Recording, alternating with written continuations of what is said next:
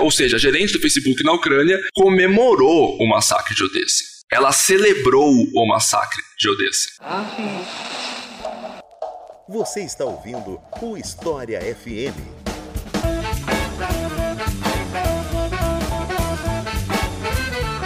Salve ouvintes de História FM, bem-vindos a mais um episódio desse podcast produzido pelo Leitura Obriga História. Eu sou Iclis Rodrigues e hoje vamos falar sobre a ascensão da extrema-direita na Ucrânia.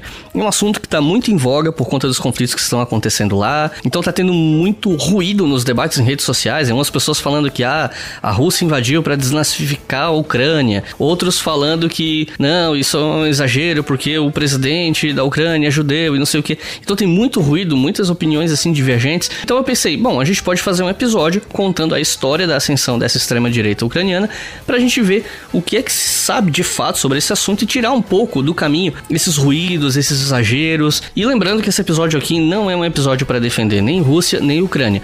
A ideia aqui é falar sobre a ascensão da extrema-direita ucraniana e sobre as acusações de grupos neonazistas na Ucrânia, né? as controvérsias em torno disso. Então, para quem tá querendo uma lógica de torcida, de vestir camisa, que veio aqui esperando que a gente vá dizer X ou Y, abram sua cabeça, a gente não tá aqui para defender time nesse conflito beleza?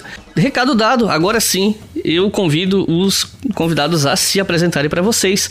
Primeiro, Letícia Oliveira. Fique à vontade, Letícia, seja bem-vinda e se apresente para o pessoal. Oi, gente. Bom dia, boa tarde, boa noite. Meu nome é Letícia, eu sou jornalista e eu faço um trabalho de monitoramento é, de grupos neonazistas e neofascistas na internet já tem 10 anos. E eu acompanho a história da Ucrânia durante esse tempo todo porque eu comecei a monitorar justamente com o Femen, que é um grupo de extrema-direita ucraniano que se pintava de feminista. E aqui conosco também Frank de Paula. Frank, seja muito bem-vindo aqui ao História FM e fique à vontade para se apresentar para o pessoal. Muito obrigado, bom período a todos. Meu nome é Frank de Paula, eu sou historiador formado pelo CD Dublin. Eu sigo as atividades da extrema-direita ucraniana desde 2014 e é isso. Basicamente, essa é a minha ligação com o tema. Eu, eu, eu tenho, no momento, me especializado em Ucrânia contemporânea, então eu tento sempre uh, analisar a situação tanto no, no microcosmo que é a extrema-direita ucraniana, quanto a, na medida do possível em questões mais macro, economia, política externa, esse tipo de coisa. Então é isso, vamos conversar mais sobre a ascensão da extrema-direita ucraniana e sobre como o conflito atual está piorando a situação depois dos comerciais.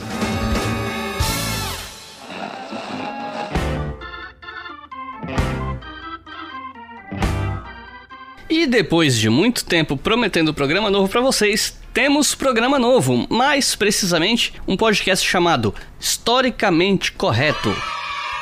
Você já pode procurar ele nas suas plataformas de podcast favoritas. E o que é esse podcast? Ele é apresentado por mim, que sou o host, e três colegas. O Vinícius, que apresenta o Colunas de Hércules, podcast aqui da casa. O Juan, que já participou do História FM duas vezes, no episódio 1 e no episódio 22. E a Camila G, uma amiga minha, amiga nossa, na verdade, dos tempos de graduação. Esse podcast, ele existe porque eu queria gravar com os meus amigos, essa é a verdade. E ele tem uma proposta diferente do História FM. São episódios bem mais curtos, não é uma pegada acadêmica, a ideia ali é ser uma coisa mais leve, se divertir, zoar se for o caso. E o objetivo desse episódio é analisar filmes com temas históricos. Então, aquele filme baseado em fatos que você vê e depois fica se perguntando se aquilo é real ou não. O objetivo desse podcast é justamente analisar e dizer para você o quanto ele é historicamente preciso ou não. Então eu vou fazendo perguntas, né? E o pessoal vai respondendo e dizendo a partir das pesquisas deles o que que o filme tem de correto ou não, sem nenhuma pegada muito acadêmica. A gente zoa, a gente fala palavrão, então é um negócio mais despojado mesmo, né? Esse podcast, por enquanto, ele vai ter uma temporada de 16 episódios. O episódio 1 já está no ar, que é sobre o filme Spencer, aquele que a Kristen Stewart está concorrendo ao Oscar de melhor atriz. E daqui a dois dias, depois que esse episódio aqui for ao ar, sai um novo episódio sobre Casa Gucci. Os episódios vão sair nas quartas-feiras. Os quatro primeiros episódios serão semanais, depois ele vai virar quinzenal, provavelmente. Se o podcast for bem de audiência, se vocês gostarem, a gente vai fazer outras temporadas, logicamente. Então essa temporada é um teste. Eu conto com a audiência de vocês, eu espero que vocês gostem. Os episódios dele não vão ser disponibilizados no Apoia-se com antecedência, mas a gente está conversando para fazer uns esquemas de votação para a galera escolher os filmes. A gente vai selecionar os filmes que a gente quer gravar e vai ir fazendo votações aos poucos no Apoia-se para o pessoal escolher das listas, né, quais filmes eles querem ver ou não. Então alguns entram, alguns saem.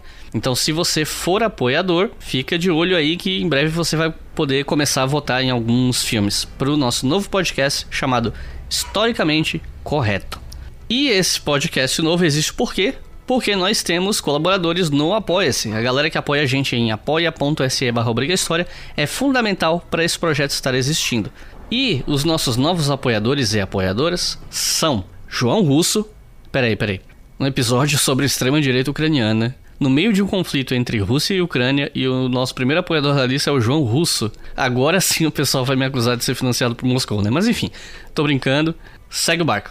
Angelina Graciano, Hadrian Carminati, ou Adrien, não sei, Diego Cussot, Gisele de Souza, Felipe Luz, Thiago da Silva, Paola Chestman, desculpa Paola se eu falei teu nome errado, Júlio Piscinini, ou Pitinini, Gente, hoje tá difícil, tem muito sobrenome que eu não sei pronunciar. Lucas Alponte, Marco Fleury, Daniel Maeda, André de Amorim, Natália Potrich, Thiago Lopes, Davis Nunes, Lauro Neto, Maurício Barbosa, Graciela Paciência, Eric Teixeira, Maísa Longo, Rachid Bastos, Luiz Portela, Luciano Justino, Eduardo Guzmão, Cristiane Coimbra, Neiriberto Borges, Jefferson Vieira, Ricardo Romanelli, Luiz Fernando Toledo, Eduardo Mandelli, Everson de Souza, Thiago de Oliveira, Lucas da Silva, Vicente Rebouças, Marcos Feijão e Rafael Souza. Muito obrigado, pessoal. É graças a vocês que o História FM existe e que eu posso criar podcasts novos, que eu posso fazer um episódio como esse que foi feito super na pressa, né? Porque tem muita gente pedindo e tal, e eu tinha outro podcast estava alinhado para sair, não saiu, enfim. E eu tenho uma equipe de pessoas que podem me ajudar com isso, graças a vocês.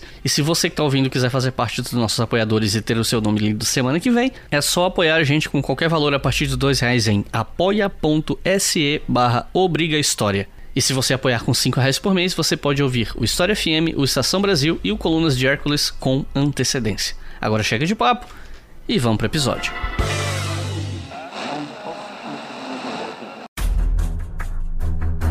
Ao contrário do que o pessoal que está ouvindo talvez esteja esperando, a gente não vai começar esse episódio falando de um passado muito recente ou desses conflitos que estão acontecendo agora. Até porque o foco do episódio não são os conflitos. É uma, o conflito ele é um pouco mais marginal aqui na nossa história, embora ele vá aparecer mais para frente. Eu quero começar, na verdade, na Segunda Guerra Mundial porque algumas coisas que aconteceram na Ucrânia na Segunda Guerra Mundial têm que ser entendidas para que algumas coisas de hoje façam sentido. Algumas falas de figuras públicas, alguns apoios, alguns rechaços de discursos vindos da Ucrânia também, enfim. Então eu queria perguntar para vocês o seguinte: qual é a conexão entre a Ucrânia na Segunda Guerra Mundial e o nazismo, ou futuramente o neonazismo, mas assim, vamos focar né, no, na, na década de 40 principalmente, né? Qual a relação entre Ucrânia e nazismo na Segunda Guerra? Então, Miklis, é importante a gente, por uma questão de contexto, pontuar que no começo da Segunda Guerra Mundial a Ucrânia fazia era uma parte extremamente importante do território da União Soviética. A gente poderia até chamá-la de, digamos, o motor, um dos motores da União Soviética em questão industrial, em questão de produção, tanto de bens de consumo quanto de comida, por exemplo. Então, a Ucrânia era uma região de extrema importância para a União Soviética. Não à toa que, já no começo da União Soviética, esse ente federado da União Soviética, chamado Ucrânia, é fundado. Então, a Ucrânia já tinha de, entre 1918 e 1921, então durante a Primeira Guerra Mundial, mas após já sair, após a Revolução Russa, tentado uma guerra de independência contra a União Soviética, porque ela já era parte antes do Império Russo. Então, quando virou União Soviética, houve uma tentativa de independência da Ucrânia. Os ucranianos lutaram tanto contra o Exército Vermelho quanto o Exército Branco, que era monarquista, né? Então, é, é legal a gente ter esse contexto anterior para a gente entender como que isso vai chegar na Ucrânia na Segunda Guerra Mundial. Então, ainda que a Ucrânia fosse de extrema importância para a União Soviética e fosse, digamos assim, um, um dos pontos até mais fiéis à União Soviética, vai ter ali uma resistência a aos, aos, soviéticos. Quando começa a Segunda Guerra Mundial, a primeira coisa que acontece, e também é bom lembrar que a Ucrânia não era o tamanho que é hoje em dia, na época, mas a União Soviética, em 1941, ele, a primeira coisa que eles fazem na Ucrânia é invadir o, o oeste da Ucrânia, que é aquela região ali de Lviv. Na época pertencia, se eu não me engano, à Hungria.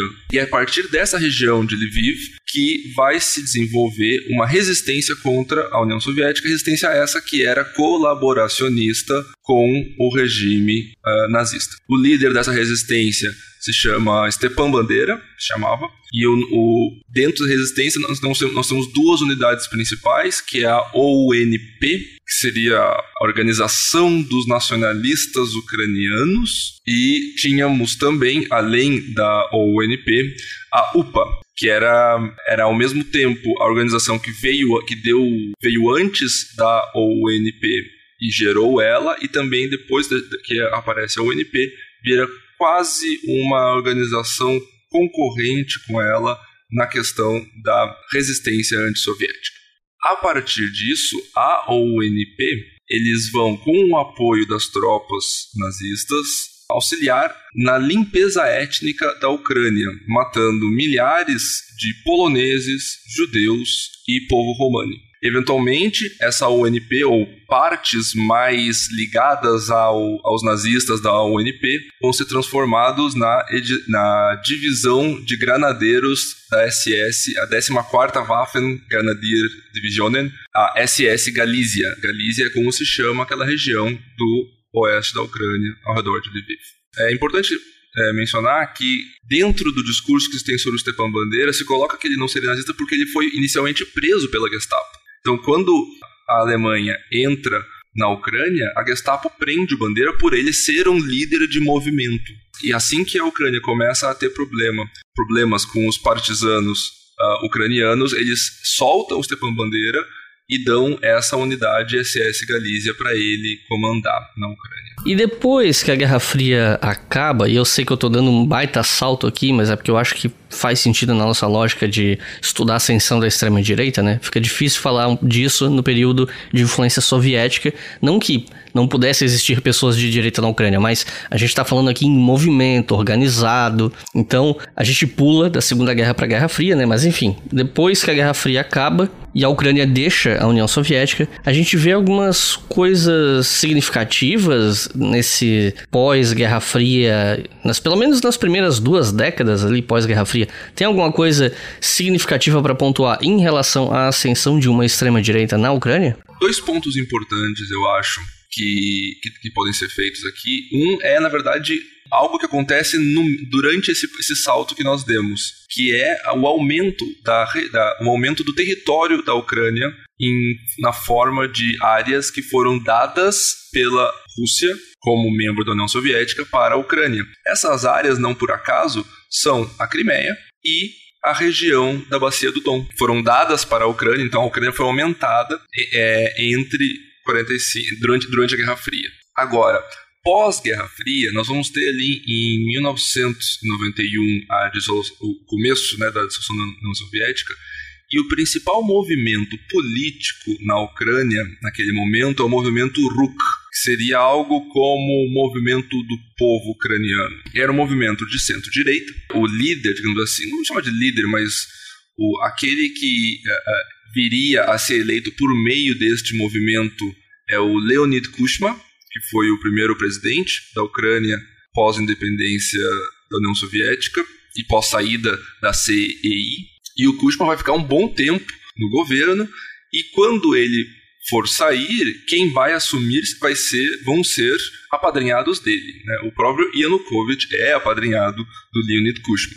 Agora, o Kushma, quando ele assume, ele. Uma coisa que é interessante a gente parar para pensar um pouco em relação à Ucrânia, e isso não é nenhuma crítica, mas é mais uma constatação histórica. Por causa da política soviética de só existir um partido político, qualquer movimento político que fosse externo ao Partido Comunista é, seria, como podemos imaginar, extremamente fraco.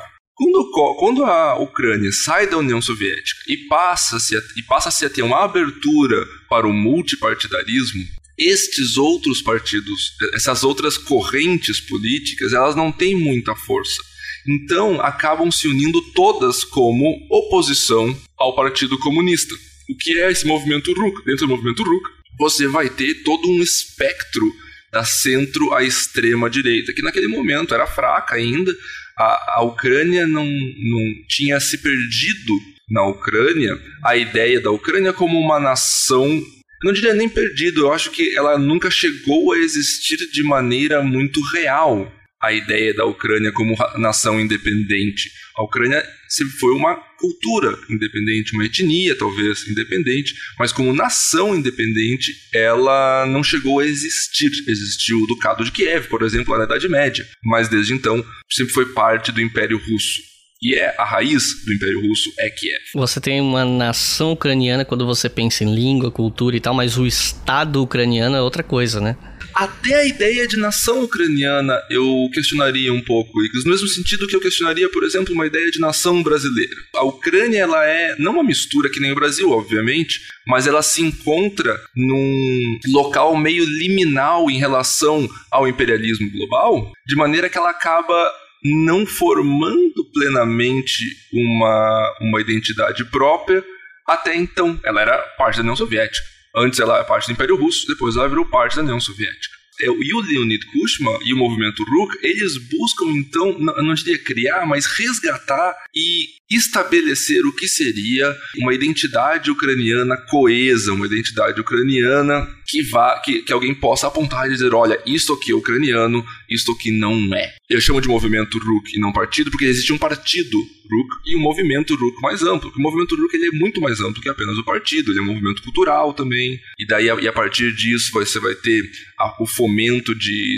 por exemplo, de sociedades de cultura ucraniana ao redor do mundo, porque a diáspora ucraniana ao longo da Guerra Fria foi, foi considerável, foi muito grande. Nos Estados Unidos, no Canadá, você tem uma diáspora ucraniana muito grande, no Brasil, inclusive, tem uma diáspora ucraniana muito grande. Então eles vão o movimento RUC ele vai operacionalizar essa diáspora ucraniana para ajudar a criar essa ideia de uma nação ucraniana.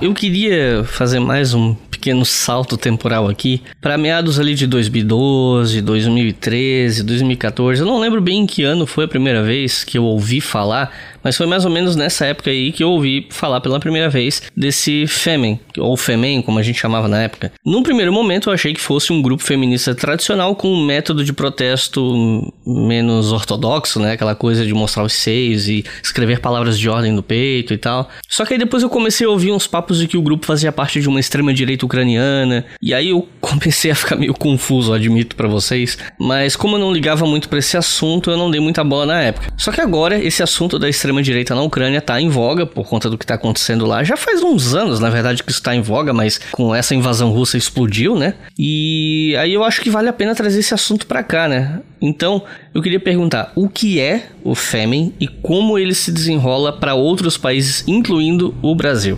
Então, o Fêmen ele é um movimento que ele foi criado em 2008, se eu não me engano, mas assim, em 2009 foi o primeiro protesto delas de topless, né? Elas, é, então, elas dizem que foi no, no 8 de março. E elas ficaram conhecidas pelo mundo em, no período de dois, é, entre 2011 e 2012, que foi quando teve a Eurocopa na Ucrânia. E elas fizeram diversas manifestações, e então, como estava a imprensa mundial toda lá, elas são, imagina, né? Mulheres loiras, magras, bonitas, de topless. Então o Fêmen explodiu na mídia, né? E foi justamente nessa época da Eurocopa que a Sarah Winter foi para lá. O Fêmen, ele já veio numa ele quando ele foi criado, foi a pós-revolução laranja, né? Nos movimentos que aí o Frank eu acho que pode falar um pouquinho disso dos movimentos de direita que começaram a se formar pós-revolução laranja. Eram dois membros, né, fundadores, eles estudavam na Universidade de Odessa. É, são o Viktor Sviatsky e a Ana Hudson. A Ana Hudson, ela é, ela é russa, mas a, a família dela já mora na Ucrânia há muitos anos. O pai dela, inclusive, era a liderança de um partido progressista ucraniano. Eles, a princípio, eles eram ligados ao Partido Comunista Ucraniano. E, o, e depois eles começaram, tipo assim, é, isso tem. Eu tenho uma entrevista, inclusive, que eu posso passar o link depois, com a Ana e o Victor falando sobre esse, esse princípio do Fêmen. Mas o que aconteceu foi que assim, o Partido Comunista não tinha muitos votos, não tinha, né? muita atenção ali na região e eles começaram a se articular com esses movimentos anticorrupção, né, com o Svoboda principalmente, mas o que eu acho interessante trazer do Fêmen é que, assim, desde o princípio nunca foi feminista, tá? Assim, a, o que a gente tem de artigos de feministas ucranianas, inclusive entrevistas falando que o Fêmen nunca se articulou com o movimento feminista ucraniano e ele já foi fundado com base em ideais nacionalistas, né? O primeiro manifesto do Fêmen dizia que elas queriam um, um retorno aos valores euroatlânticos, né? E que a mulher ucraniana é a, essa mulher euroatlântica, elas falam muito em tradição e também eu quero chamar atenção para o uso do vinok, que é a coroa de flores que elas usam, que é um símbolo de pureza, castidade, é, usado por mulheres virgens no casamento. Então a gente vê que realmente não, não, não existia nada de, não, nada de feminista nisso. Elas surgiram como um grupo de que protestava contra a prostituição, porque na Ucrânia, assim, a Ucrânia é bem complicada para mulheres, então elas não têm mulheres que, tipo assim, acadêmicas ou mulheres que, que são formadas e que têm, sabe, assim, um, um bom currículo, elas não acabam não conseguindo é, trabalho ou quando conseguem é um paga muito mal e elas acabam recorrendo à prostituição. Então o Fêmen ele surgiu como eles faziam eles faziam uns protestos meio teatrais sabe? Assim, umas, umas intervenções artísticas. Aí, isso no começo, até eles começarem a, a se articular com os grupos de extrema-direita, né?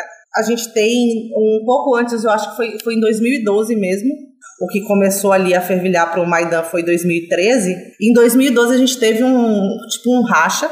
Parte das principais membros do Fêmen, né, as que também são consideradas fundadoras, fugiram para a França porque disseram que estavam sendo perseguidas pelo governo pró-russo, e se articularam na França com parte da esquerda francesa que é abertamente islamofóbica com a Safia Lebdi, que é, era uma das lideranças do Partido Verde da França, e com a Caroline Fourest, que é uma jornalista lésbica bem conhecida lá e também abertamente islamofóbica. Então você pode perceber que os primeiros protestos do Fêmen, logo que elas chegam na Ucrânia, é justamente contra muçulmanos. Elas chegam a fazer em 2013, elas chegam a atacar uma mesquita, elas chamaram de topless jihad. Não só isso, como também a gente conseguiu pegar é, ligação, o Fêmen na Europa, ele foi forte na Alemanha, inclusive o Fêmen da Alemanha era formado por membros da juventude conservadora da CDU, tá? É, aí você na França era muito forte também.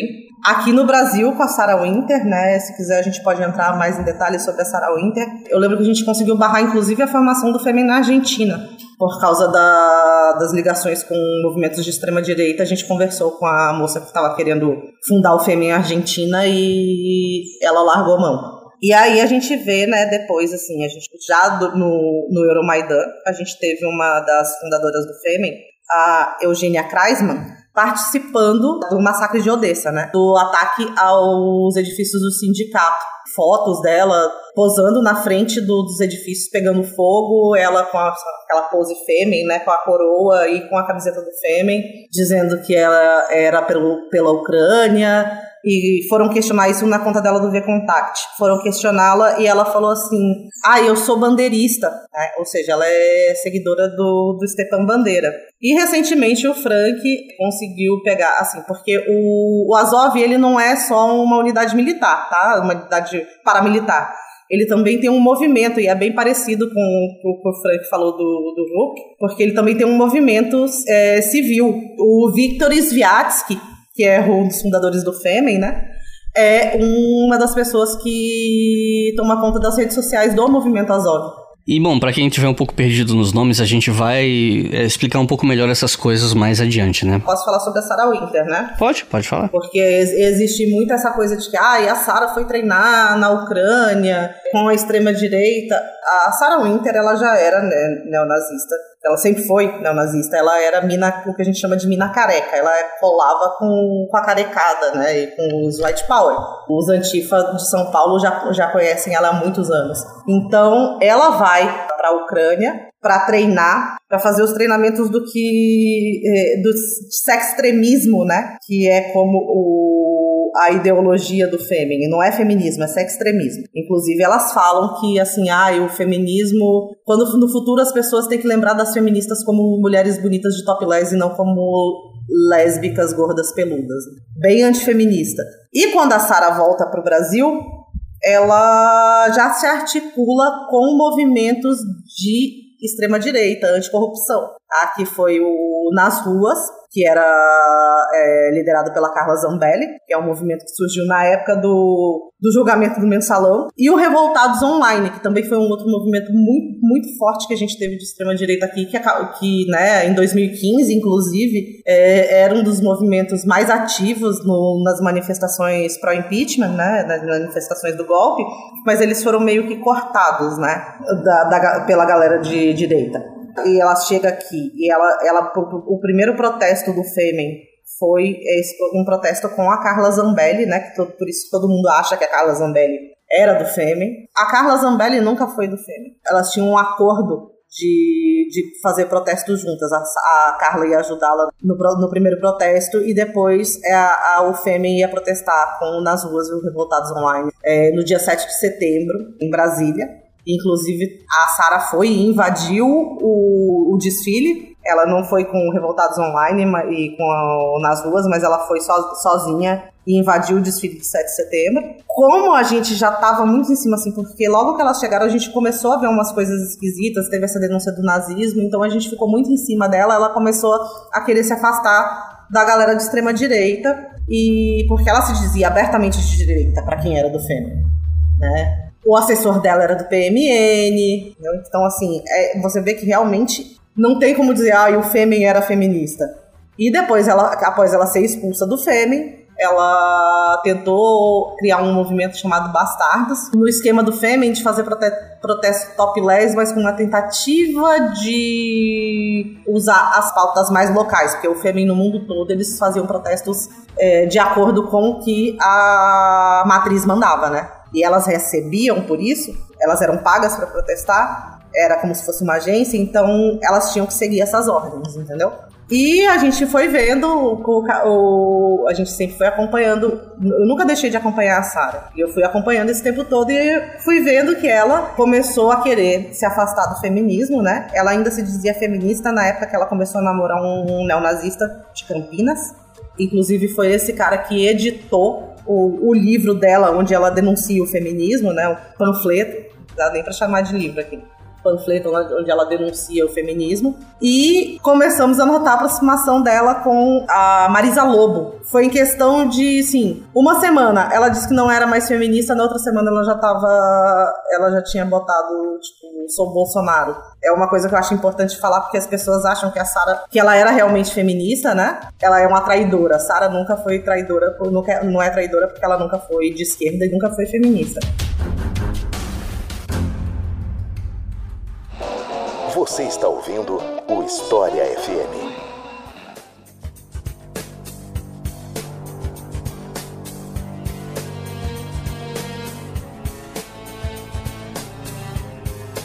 Entre 2013 e 2014, bem ali pela virada do ano, ocorreu um evento que inclusive a Letícia mencionou no bloco anterior, que é o Euromaidan, ou Primavera Ucraniana, dependendo de quem tá falando, né? Eu queria saber o que foi esse evento e o que, é que ele tem a ver com a extrema-direita ucraniana? E esse é um tópico bem sensível porque muita gente foi pra rua. Então não dá pra ser infantil e dizer que todo mundo que tava lá no, na praça, no Euromaidan, era um neonazi enrustido. Do mesmo jeito que não dá pra dizer que todo mundo que foi pra rua em 2013 era um reaça, um fascista em potencial. As coisas nunca são tão simples assim, né? E é justamente porque essas coisas não são simples que eu acho que é importante a gente dedicar uma pergunta para isso. Então, o que, que foi o Euromaidan? Para entender o que é o Euromaidan, é, é, importante que a gente entenda qual era o ponto que a Ucrânia se encontrava politicamente naquele momento. O presidente era o Viktor Yanukovych, ele era pró-Rússia, abertamente. Então, ele era um apadrinhado político do Leonid Kuchma, que foi presidente da Ucrânia para sempre, até se aposentar. Então, o Yanukovych ele já tinha, lá em 2004, sido derrubado uma vez em uma eleição que foi considerada roubada, que é a dita Revolução Laranja. Então ele foi derrubado em 2003, 2004, 2004, se não me engano, 2003, 2004. Perdeu a, a, eleição, né? Teve outro presidente e daí tentou de novo e conseguiu. Na, na segunda vez ele consegue ser eleito presidente da Ucrânia. A grande discussão política dentro da Ucrânia naquele ponto da história era entrar para a União Europeia ou permanecer uh, como parte, digamos, do mercado comum russo, né? Ou permanecer mais, mais próxima economicamente. E eu friso que naquele momento as pessoas que vão para a manifestação a princípio eles veem a questão como primariamente econômica. Claro que essa questão econômica ela acaba tendo uma influência muito grande na, naquela identidade ucraniana que nós vimos discutindo antes. Então a Ucrânia, ela é Europa ou ela é russa? Ela é Europa ou ela é euroasiática? Isso fazia uma grande diferença. Então, o Yanukovych vinha já há algum tempo em negociações com a União Europeia, porque também a União Europeia vinha impondo, a, a economia da Ucrânia estava bem enfraquecida, era uma economia que, após a saída da União Soviética, demorou a pegar no tranco, digamos assim, porque ela passou pelo mesmo, mesmo esquema que a, que a Rússia passou, de oligarcas tomarem os monopólios de tudo que era estatal antes, esses oligarcas enriqueceram um monte, às custas do povo, aquela coisa toda. Então, a União Europeia, eles tinham algumas ideias bem até invasivas de como a Ucrânia deveria conduzir a sua economia para poder fazer parte do mercado comum europeu. E a negociação estava seguindo bem, o parlamento ucraniano chegou a aprovar uma das a, a, última, digamos assim, a última oferta da União Europeia, né? então a última proposta da União Europeia foi aprovada pelo Verkhovna Rada, o parlamento ucraniano, e no dia seguinte, aparentemente do nada, o Viktor Yanukovych decide encerrar unilateralmente as negociações com a União Europeia. Ou seja, ele não apenas desconsiderou a decisão do parlamento ucraniano, parlamento esse que já tinha perdido muito poder já lá atrás no governo do, do Kushma. O Kushma conseguiu tirar muito poder do parlamento e dar para si mesmo.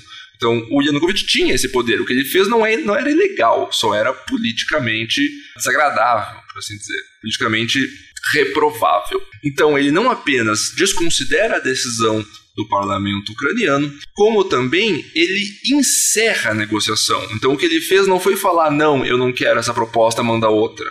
Ou mandar uma contraproposta. Ele só falou, não quero mais negociar. Fim. Isso gerou uma comoção popular, certo? A, a, população, muito, a população, especialmente a população jovem da Ucrânia, estava querendo que a Ucrânia viesse a ser parte da União Europeia viesse ser parte da zona de Schengen, para eles poderem, inclusive, é, imigrar, ou no caso, emigrar, para a Europa Ocidental em busca de melhores oportunidades de trabalho. Então, no primeiro dia, o primeiro dia do Euromaidan, esse é o espírito da manifestação. Chama-se Euromaidan porque é uma manifestação na Praça Maidan, que é uma praça central e importante da, de Kiev. Euro porque tem a ver com União Europeia. Então, no primeiro dia do Euromaidan, a manifestação é composta especialmente, em especial de estudantes e, em menor capacidade, de membros de sindicatos da capital, Kiev. Então, ela é já uma manifestação política e o que essa manifestação pede? Que o Yanukovych abra mão do seu veto sobre o parlamento e siga o que o parlamento decidiu. Então, inicialmente, eles não querem nem derrubar o Yanukovych, eles querem que o Yanukovych siga o que o parlamento decidiu. Em resposta a isso, o Yanukovych decide jogar a Berkut em cima desse, do, dos manifestantes. A Berkut é como se fosse a tropa de choque, uma mistura de batalhão de choque com, com rota, GRT, Rocão, com, com polícia especial do governo ucraniano. Então ele joga a Berkut, A Berkut é extremamente violenta com os manifestantes e, claro, como nós já estávamos em 2013 na era da internet, tudo isso é filmado pela população. Cabe também é, salientar aqui que essa primeira, o, o chamado, digamos, para essa primeira manifestação, para esse primeiro dia do Euromaidan, foi feito por um influenciador uh, ucraniano de, nascido no Afeganistão, então ele era um, refugiado afegão naturalizado na Ucrânia. Um influ, um esse influenciador, logo depois, quando o Euromaidan começa a se desenvolver, simplesmente desaparece. Eu, eu, eu, estou há anos tentando achar o que aconteceu com ele e ele só desapareceu. Ele desaparece lá pelo quinto dia do Euromaidan, mais ou menos. Então, as filmagens da violência no, nesse primeiro dia rapidamente vão parar na internet e são uh, publicizadas não só por esse influenciador, mas por todo mundo na Ucrânia. Então, o segundo dia não são só os estudantes e sindicatos. Aquilo insufla a população a ir às ruas. Porque, queira ou não, quem, tá, quem apanhou no primeiro dia eram os filhos da, do, da classe trabalhadora ucraniana. O, no segundo dia passa a ser não uma manifestação, mas uma ocupação da Praça Maidan. as pessoas começam a chegar em números cada vez maiores. Ônibus cheios de manifestantes chegam das principais cidades do oeste ucraniano, em especial, mas também chegam ônibus de Kharkov, no leste, de Donetsk, de, Dnipropetrovsk, de Odessa. Chegam ônibus da Ucrânia inteira para essas manifestações. Então, só que a partir do dia 2, então ela não é mais uma manifestação só política, ela passa a ser uma, uma ocupação da praça. E é já no segundo dia onde começam a aparecer os primeiros relatos de ferimentos graves e de acho que no, no segundo dia também é a primeira morte, que é um rapaz de origem georgiana, se não me engano, que é que aparece morto. Não, não tem filmagem da morte dele, não tem só relata-se que ele estaria morto. E daí tem toda uma tem toda uma questão em cima disso depois que tem pessoas ucranianas que dizem que na verdade esse cara nem existia, não, não, não era aquela. Pegaram uma foto, não era a mesma pessoa tal. Esse rapaz que morre no segundo dia, inclusive, ele. O documentário da Netflix, o Winter of Fire, fala bastante sobre ele. Então, e a partir desse segundo dia, é, é, essa ocupação, por ser uma ocupação, ela precisa se organizar, ela precisa se organizar para poder ter durabilidade. Então começam a se formar ali as sotnias. Sotnia quer dizer centena em ucraniano e é uma formação militar da Ucrânia medieval, assim que os cossacos, os cossacos se organizavam em sotnias, né? lá da, tempo lá na Idade Média. Então começam a se formar essas sotnias para para defender o perímetro da praça contra as incursões da Berkut, que continuam sendo violentas, mas violentas no sentido de contenção de tumulto. Cacetete, gás, bombas de efeito moral. Dentro dessas sótnias surge o que vai ficar um dos grupos que vai, ser o primeiro grupo extremamente famoso de extrema direita da Ucrânia, que é o Pravi Sector ou o setor direito. Eles se dizem Pravi Sector porque eles defendiam a, o lado direito da praça. Nada a ver com o fato de que eles são uma organização de extrema direita. O Pravi Sector ele se organiza é, se não me engano, ele começa a se organizar mais no quinto dia da ocupação, pela minha linha, pela linha do tempo que eu tenho, que eu pesquisei. E ele começa a não apenas organizar a defesa do perímetro, como também treinar as pessoas que estavam lá em como se defender da, da, da. E a partir do momento que o Pravi Sector entra na jogada e que passa a correr também uma dominação do partido Svoboda, Partido da Liberdade, que é um partido de extrema-direita ucraniano que tinha sido mal e mal tinha sido dado nesse momento, ou era muito partido muito jovem de extrema-direita ucraniano, a manifestação começa a, a, se expandir pela cidade, então os manifestantes começam a organizar marchas para tentar tomar diferentes prédios governamentais, e é obviamente nessas marchas que boa parte da violência vai ocorrer, porque a, a polícia, a Percute continua tentando conter eles e desocupar a praça, e um ponto grande de virada nisso é o começo do uso de munição letal. Então, o Pravi Sector, eu, eu desculpa ter deixado passar essa informação, o Private Sector ele se forma a partir de ultras de futebol. O que são ultras? São aquelas torcidas organizadas, super violentas da Europa, né? Então, se bem que acho que aqui na Argentina tem também grupos de torcida organizada que se autodenominam ultras, mas esse, a cultura dos ultras vem mais ali da Rússia, Ucrânia, Polônia, essa região.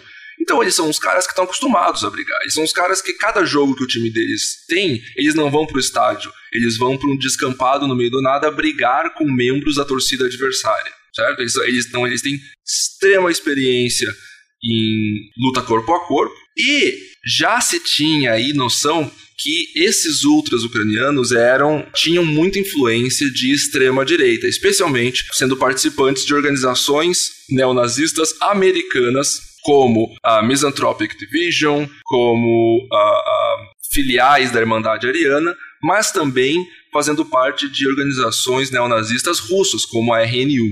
Certo? Então esses caras eles eram ali uma ponte entre Oriente e Ocidente neonazista. E eles e nesses avanços deles, eventualmente a polícia começa a abrir fogo com munição letal contra os manifestantes. A versão oficial dos fatos é que a Berkut, não conseguindo controlar os manifestantes só no, com estratégias de contenção de tumulto, começa a atirar munição letal neles. Essa é a versão do Estado ucraniano. Inclusive, se não me engano, nove oficiais da Berkut foram indiciados, julgados e presos, ou fugiram do país, alguns deles, por causa do Euromaidan. Porém, existe aí a, a versão que esses oficiais, esses policiais da Berkut apresentam é diferente. Eles apresentam a versão de que eles começaram a abrir fogo porque os manifestantes estavam armados com armas de fogo e estavam abrindo fogo contra Berkut.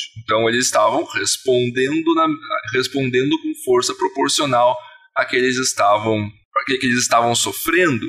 E eles colocaram, inclusive, que em nenhum momento a Berkut atirou diretamente contra manifestantes. Eles dizem que a Berkut atirava como ah, usava as armas de fogo para tiros de advertência. Claro que isso é uma versão de defesa criminal, então nós temos que ser um pouco céticos em relação a ela. Porém, existe uma pesquisa muito dedicada e muito estrita muito séria de um, de um pesquisador ucraniano radicado no Canadá chamado Ivan Kachanovsky, que ele revisou todos os vídeos dos momentos em, no qual as pessoas são alvejadas e fez um cruzamento com o relevo do local e quais eram as posições que estavam a Berkut, os manifestantes e, mais importante, o Hotel Ucraína. O Hotel Ucraína já havia sido no momento do, dos homicídios sido tomado por membros do Pravi Sector. Eles, estavam usando o Hotel Ucraína como uma base temporária de operações. E esse pesquisador, o professor Katianovsky, ele demonstra utilizando tanto os mesmos laudos que foram utilizados no julgamento dos policiais, quanto testemunhas que estavam lá no dia e filmagens, ele demonstra que os atiradores teriam vindo, os tiros teriam vindo do hotel do hotel Ucraína, ou seja, quem teria matado os manifestantes teria sido o próprio Pravisector. O professor Kachanovski ele coloca que, que existiam também georgianos, existia um grupo de georgianos envolvidos nas mortes. Porém, irrele sendo irrelevante naquele momento quem foi que matou, morreram pessoas. E, as, e essas mortes só insuflaram mais a manifestação e agora eles pediam não que o Yanukovych cumprisse o que foi, o que foi deliberado pelo parlamento ucraniano, mas sim que o Yanukovych fosse derrubado, preso e respondesse por esses homicídios. Eventualmente, o Euromaidan vai ter sucesso, eles vão derrubar o Yanukovych, eles vão colocar um governo temporário até que eleições sejam feitas, e o primeiro presidente eleito depois do Euromaidan vai ser o ultranacionalista Petro Poroshenko. E depois que esses protestos atingiram vários objetivos, incluindo aí o principal, que era a derrubada do Yanukovych, né? Isso deu um gás para a extrema-direita ucraniana. É, que tipo de coisa que começou a acontecer quando se fala em extrema-direita ucraniana pós Euromaidan? Tô perguntando isso também para voltar num ponto que a Letícia comentou sobre o tal ataque a um sindicato em Odessa. Eu acho que esse ponto ele é bem importante para a gente entender algumas questões desse episódio, né? O que, que a gente pode falar sobre isso?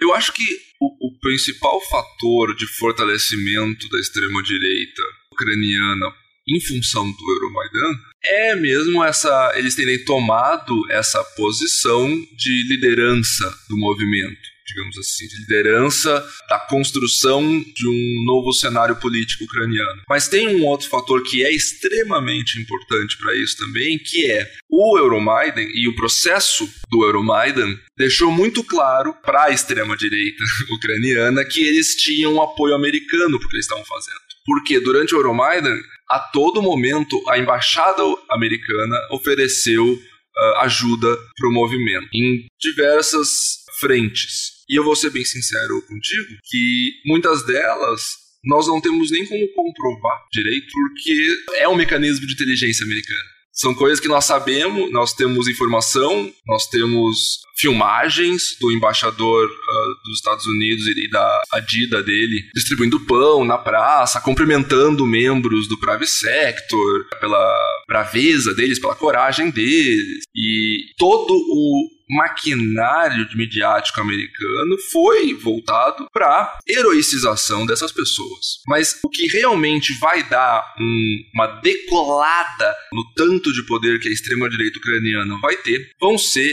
os movimentos separatistas no leste ucraniano. Leste esse, como, como eu comentei antes, ele tinha sido dado uh, para a Ucrânia pela Rússia ao longo do, do, da Guerra Fria. E a, são as regiões onde você tem ou uma maioria de falantes de russo, uma maioria de pessoas que se consideram russas, ou uma minoria considerável. Não por acaso, essas eram as regiões, o, leste da Ucrânia era o curral político do Viktor Yanukovych. Então, na medida que o Euromaidan tem sucesso e Yanukovych é derrubado, nós vamos ter diversos movimentos, diversos levantes contra o governo central, contra o Maidan, no leste ucraniano. Nós vamos ter em Odessa, vamos ter em Kharkov, vamos ter em Mariupol e vamos ter em Donetsk e Lugansk. De todos esses movimentos, os únicos que vão ter sucesso, no sentido de que vão tomar controle do governo local, vão ser as repúblicas, ah, as autoproclamadas repúblicas populares de Donetsk e de Lugansk. Só que tem um detalhe no meio disso tudo. Como o governo Yanukovych tinha sido derrubado e toda a estrutura de governo dele era considerada aparelhada, as instituições ucranianas estavam de um todo dissolvidas. Você não tinha mais instituições ucranianas, você não tinha mais um exército ucraniano. Então, quem que ia fazer frente? Quem que ia suplantar esses manifestantes, os separatistas, esses, essas manifestações? Exatos vão ser esses nascentes movimentos de extrema direita financiados pela elite do oeste, especialmente a elite do oeste da Ucrânia, mas em grande parte por um empresário do leste da Ucrânia chamado Igor Kolomoisky. Ele era governador do oblast de Dnipropetrovsk e também era considerado um dos homens mais ricos da Ucrânia, se não o mais rico. O Sr. Kolomoisky era dono não apenas do Privatbank, o maior banco da Ucrânia, como também de operações de mineração, gás natural, petróleo, uma emissora de televisão chamada 1 mais 1. Ele é dono de parte considerável do sistema financeiro ucraniano e do time de Dnipro 1, do time de futebol de Dnipro 1. O Sr. Kolomoisky ele vai organizar, claro, por meio de agentes dele, não pessoalmente, mas por meio de agentes dele. Ele é cidadão israelense, cipriota e ucraniano e ele era também o presidente da Associação Judaica Europeia naquele momento. O Sr. Kolomoisky ele vai organizar batalhões voluntários, mas é, principalmente o batalhão de Dnipro, com voluntários de Dnipropetrovsk, mas também um certo batalhão Azov, formado inicialmente de ultras do, dos times Metalist Kharkiv e Dnipro 1. Posso estar enganado, mas tem tendo. Esses nomes de time ucraniano me, me dão um nó na cabeça.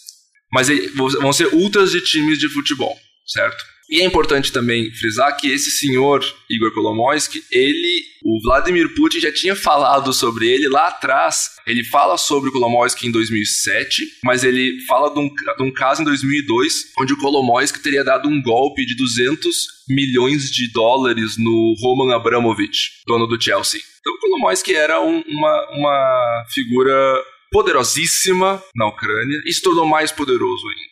porque agora ele estava financiando o Batalhão Azov, que é o que faz a defesa de Mariupol e também de Odessa, e entre outras brigadas voluntárias. Então formam-se, nesse momento, um total de 45 chamados batalhões de defesa territorial, que são unidades paramilitares lutando contra os separatistas no Donbas. E é nesse momento que uma extrema-direita que já era organizada e já era violenta vai começar a receber armamento de muito maior qualidade. Inclusive, segundo entrevistas do próprio Azov, eles recebem já no começo uh, carros blindados americanos, eles recebem uh, especialistas da, americanos e canadenses que já entram ali logo no começo para meio que ensinar eles a usar. Não que muitos do, dos membros do Azov já não, já não fossem veteranos do exército ucraniano, né? E eles vão ter bastante sucesso, na verdade. Na defesa de Mariupol, eles vão ter bastante sucesso contra uma força superior a deles. Então eles são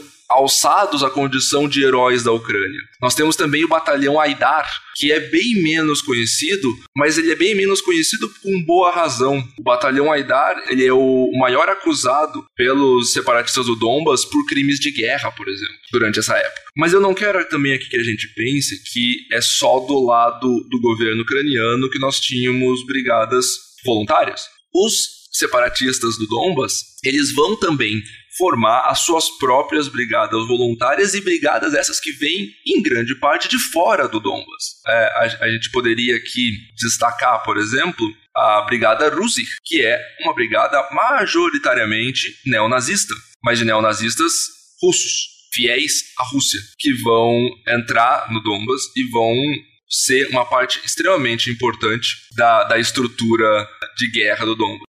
Vamos ter também a Interbrigades, que é uma coalizão de grupos neonazistas menores da Rússia, e a Unité Continental, que é uma unidade franco-sérvia, onde vai, vão inicialmente entrar os voluntários internacionais, e eu passo para Letícia falar sobre isso. Então, a Unité Continental, ela foi inclusive responsável por recrutar brasileiros, né? Para lutar no conflito do Donbass do lado dos separatistas. E aí a gente tem uma figura que ficou bem conhecida, que é o Rafael Luzvarg, que foi para lá em 2014. Ele, ele foi preso, ele ficou conhecido quando ele foi preso numa das manifestações contra a Copa no começo de, de 2014. Ele passou um mês preso. Depois que ele foi solto, ele deu uma entrevista pro G1 falando que ele ia lutar pela mãe Rússia. Como que o Rafael foi para lá? Luzvarg foi para lá pela Unité Continentale que aqui no Brasil estava articulada com a nova resistência. O Rafael Machado, liderança da nova resistência, e o Álvaro Hauschild, que hoje não é mais da Nova Resistência, mas você já deve ter ouvido falar dele, porque naquela matéria sobre neonazismo que saiu no Fantástico, ele foi um dos que apareceu lá. Ele é do Rio Grande do Sul, ele atacou uma moça por namorar um rapaz negro, essas denúncias ficaram bem famosas. O, o, o Machado e o Hauschild criaram uma organização chamada Frente Brasileira de Solidariedade à Ucrânia. E foi através da Frente Brasileira de Solidariedade à Ucrânia que a Unité Continentale é, recrutou pessoas aqui no Brasil. O Luz Varg, quando foi para lá, ele foi para uma unidade internacional que eles, né, que eles diziam ser internacionalista, chamada Comandante Ernesto Che Guevara. Ah, então isso aí, inclusive, está sendo usado como propaganda pela galera que está disseminando propaganda russa, de que você tem, ai, porque olha só, os antifascistas, né, os comunistas estão do lado russo.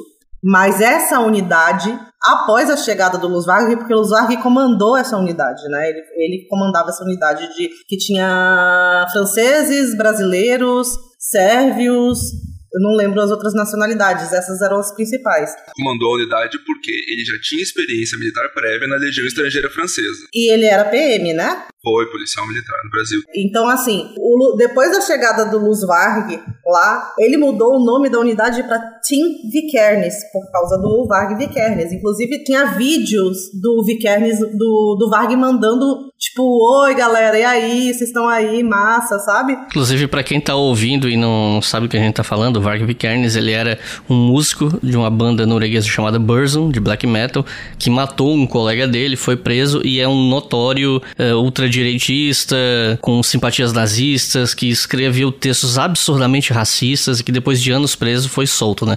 É um cara notoriamente conhecido por ser um nazi até o talo. É basicamente isso. É, ele foi, ele tá tentando refundar a sociedade Tulia, né? Que é a sociedade esotérica nazista.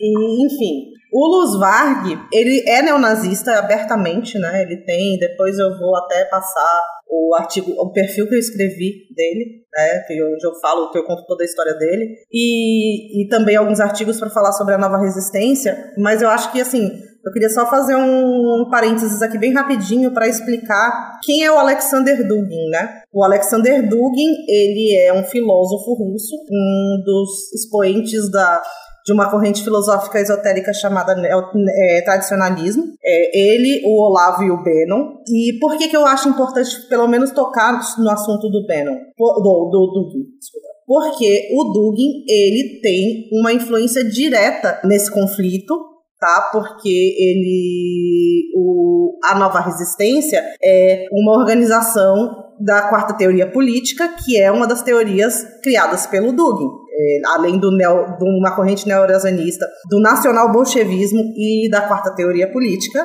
né, ele é também tradicionalista. Então, as pessoas às vezes confundem e acham que é tudo a mesma coisa, não é. Então, essas pessoas que se articulavam com o Dugin, que começaram a recrutar aqui, entendeu? Porque são todos grupos ligados ao Dugin. O Dugin, ele tem uma, assim, tem uma passagem do livro do Benjamin Teitelbaum, chama Guerra pela Eternidade, onde ele fala que o Dugin participou em 2008 do conflito, ele teve uma participação direta no conflito na Ossétia do Sul, né, na Geórgia. Ele foi pro front no primeiro, assim, tipo, no dia que ia rolar, rolar os ataques para elevar o moral das tropas. Então, a gente precisa entender isso também, né? Porque as pessoas acham assim, ai, ah, não, os russos são comunistas e os ucranianos nazistas. Não tem isso. Os russos também financiam grupos neonazistas, né? A gente tem o grupo paramilitar de que eles falam segurança privada, mas é mercenário, que chama Grupo Wagner. O Grupo Wagner, ele é comandado por um ex-oficial do serviço de inteligência russo, né? O Utkin. Dmitry Utkin. Né? E o Utkin, ele é ele abertamente neonazista, ele tem tatuagens, ele tem tatuado duas insígnias da SS no ombro, como se fosse tipo do uniforme, sabe? E tem a águia alemã tatuada no peito. Então, assim, o Russisch, que é essa foi a maior unidade, que é a, unidade neonazi, onde todas as, as outras unidades neonazis estavam ligadas, foi formada pelo pelo Wagner, entendeu? Depois deles serem depois que eles foram desmobilizados após a assinatura dos protocolos de Minsk, eles foram atuar em conflitos ou em, em regiões diversas do mundo. E agora eles foram mobilizados de novo para a Ucrânia. A gente meio que rastreia essa galera, né? Então eles estavam no Mali, saíram do Mali e foram para a Ucrânia de novo. E eles já estão lá, já tem mais de duas semanas, né? Eles já tinham chegado lá, depois eu descobri isso, Frank. Eles já tinham chegado lá fazia mais ou menos um, um mês antes dos conflitos. É e, é, e é interessante a gente pontuar que muitas vezes a gente acaba comentando que em 2015, com a primeira rodada de acordos de Minsk, que foi um cessar-fogo negociado entre governo Poroshenko, os separatistas, a Rússia, com a moderação de França e Alemanha. Esse primeiro acordo, parte dos, dos, acordos de Minsk era a desmobilização desses batalhões internacionais. E assim, boa parte dos batalhões que eram financiados ou, ou que tinham apoio russo do lado do Donbas foram desmobilizados. Mas desmobilizado não quer dizer que eles mandaram todo mundo para casa. Eles mandaram alguns de volta para casa, como por exemplo os líderes da Unité Continental, que eram três franceses, eles vão ser. A gente vai encontrar eles depois tentando cooptar aquele movimento dos coletes amarelos de legiones em Paris. Eles estavam lá, tentando cooptar o movimento para os ideais deles, né? Então, por um lado, significa que alguns estrangeiros foram de volta para casa. Aqui, provavelmente aqueles que eram russos ou tinham maior conexão com países russófonos foram absorvidos ou pelo grupo Wagner ou por outras unidades dentro do Donbas, mas alguns deles tiveram uma, um destino um pouquinho mais extremo. Eu friso, por exemplo, os nomes do comandante Motorola e do comandante Kivi que são duas das figuras mais folclóricas dessa guerra, sem sombra de dúvida. O comandante Motorola, ele era comandante do batalhão Sparta. Sparta por causa da, dos gregos? Não. Sparta por causa de uma organização fictícia dentro de, um de, uma, de uma série de livros e jogos de videogame intitulada Metro 2033, que é uma série escrita por um autor russo e um videogame desenvolvido por um estúdio ucraniano, de, passagem. O batalhão Esparta usa inclusive a mesma marca dessa unidade que opera num, numa Moscou pós-apocalíptica, onde as pessoas são obrigadas a morar dentro das estações de metrô. Inclusive, até uh, recentemente, uma, uma revista de oposição russa publicou uma foto das pessoas se abrigando no metrô de Kiev com o título Metrô 2022, fazendo referência a que, que é, foi, foi, é uma obra de extrema relevância cultural na Rússia e, e como soft power russo até. Mas esse Motorola, ele também é, além de ser claramente muito criativo, ou, ou pelo menos um gamer, que já, colo já coloca ele como uma, uma figura complicada, né? Mas o caso é que o Motorola também é um criminoso de guerra. Ele executou, pelo menos, que se sabe, 15 prisioneiros ucranianos desarmados. Executou no sentido executou. Eles eram prisioneiros, ele foi lá onde eles estavam presos e matou todos eles. Ele, ele mesmo, pessoalmente. Ele gostava, ele, ele, ele tinha, digamos, um culto à própria personalidade, ele era uma, uma figura bastante pitoresca. O Luz Vargas também tem umas acusações dessas contra ele, né? O que não falta nesse conflito são acusações de crimes de guerra, minha gente. Então, o Motorola, ele estava na, na sua casa, no seu prédio, em Donetsk, e um explosivo dentro do elevador matou ele e dois guarda-costas. Isso que o próprio Motorola teria já em semanas, semanas anteriores, isso foi em 2000, entre 2015 e 2016 que, que acontece essa limpeza, digamos assim, aspas, múltiplas, essa limpeza das forças separatistas. O Motorola já vinha falando, tanto para a esposa dele quanto para outros militares próximos a ele, que ordens tinham vindo de Moscou para que o Dombas se livrasse dos comandantes mais problemáticos e indisciplinados. Ele sabia que ele era um desses, então ele já vinha temendo pela própria vida, por isso andava com guarda-costas, mas não tem guarda-costas para explosivo. Já o Give, ele era o comandante do batalhão de resposta rápida Somália, nomeado em homenagem aos piratas da Somália. O Give, ele ficou famoso na internet por causa de uma entrevista que ele deu em meio a um, a um ataque com morteiros, que ele está muito calmamente fumando seu cigarro e falando com o repórter quando começam a cair morteiros em volta dele.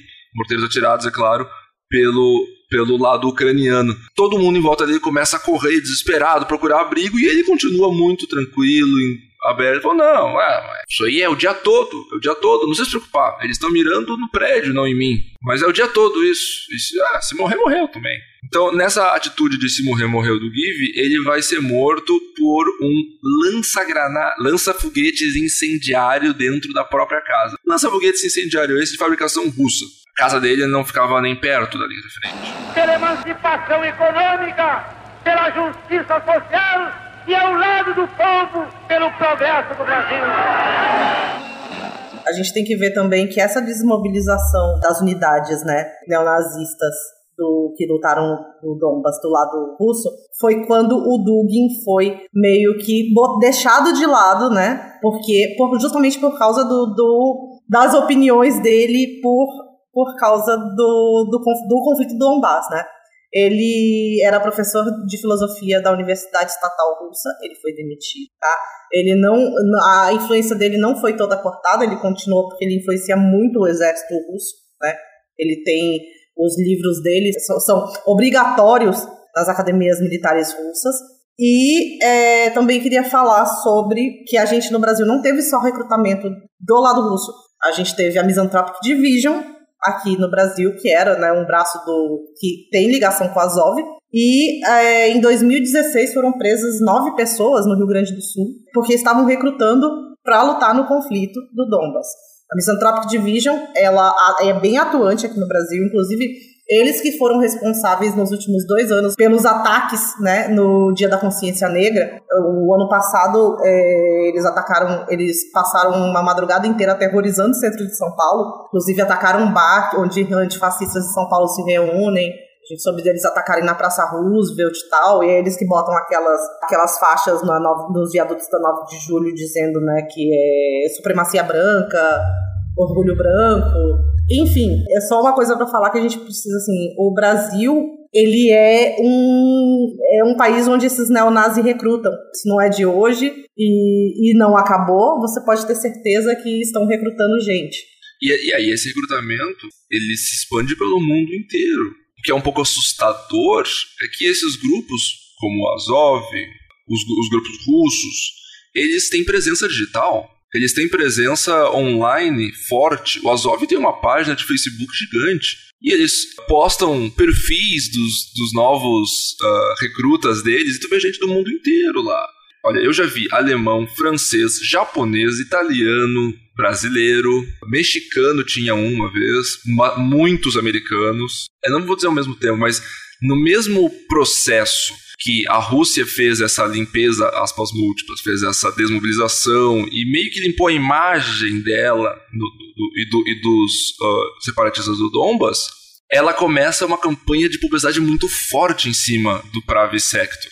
É tão forte que o Pravi Sector acaba se dissolvendo, acaba sendo dissolvido em várias outras mini organizações. E, e por bastante tempo, o Pravi Sector se torna uma na verdade, foram dois casos ao mesmo tempo, e, e, eu acho que a gente vai falar um pouco mais disso depois, quando formos falar do próprio governo ucraniano, mas uh, o Private Sector teve problemas internos e, e, e, mais essa campanha publicitária russa né, acaba se dissolvendo. O Azov não, o Azov se mantém firme e forte o tempo todo, eles são muito maiores do que apenas o batalhão, mas também podemos falar mais disso depois. Falando em Azov, e nessa, nesses levantes uh, do leste ucraniano, nós temos o massacre de Odessa, citado inclusive pelo próprio Vladimir Putin no discurso onde ele reconhece a independência das ou não, ele, ele, ele, desculpa, ele cita no discurso onde ele declara a invasão, não é? Onde, onde, ele, onde ele declara a, a operação militar. O massacre de Odessa foi o quê? Odessa é uma cidade com uma população, uma, uma minoria numerosa de falantes de russo e de, digamos assim, russos étnicos, mas isso é complicado de falar.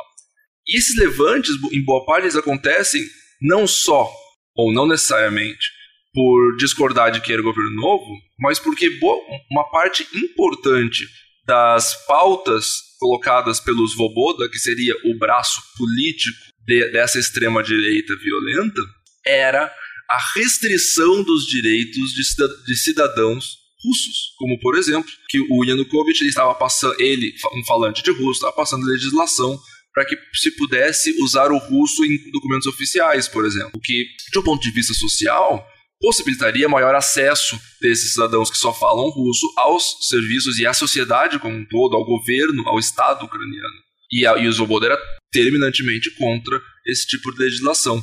Então, esse, esses levantes, essas manifestações no leste ucraniano, que vão, no caso de Donetsk e Lugansk, desembocar nesses movimentos separatistas, elas são também contra isso. Então, em Odessa, a, manifestação anti-Maidan, que foi organizada pelo até então existente Partido Comunista Ucraniano, bem como por outras organizações de esquerda, foi, é, foi organizada como uma manifestação contra algumas das pautas do Maidan e falando que não se podia derrubar o Yanukovych. Ela, ela ocorre depois que o Yanukovych tinha sido derrubado, então depois que já tinha é, ocorrido essa viragem da pauta, essa alteração da pauta das manifestações. Nessa essa manifestação, ela seria uma marcha por, por Odessa, que foi cancelada, mas a, a, concentração dos manifestantes era em frente à casa dos sindicatos de Odessa. A marcha foi cancelada porque uma contra-manifestação foi organizada por membros das torcidas organizadas do Metalist Kharkov. Kharkov fica quase do outro lado do país em relação a Odessa. É bom ter noção disso.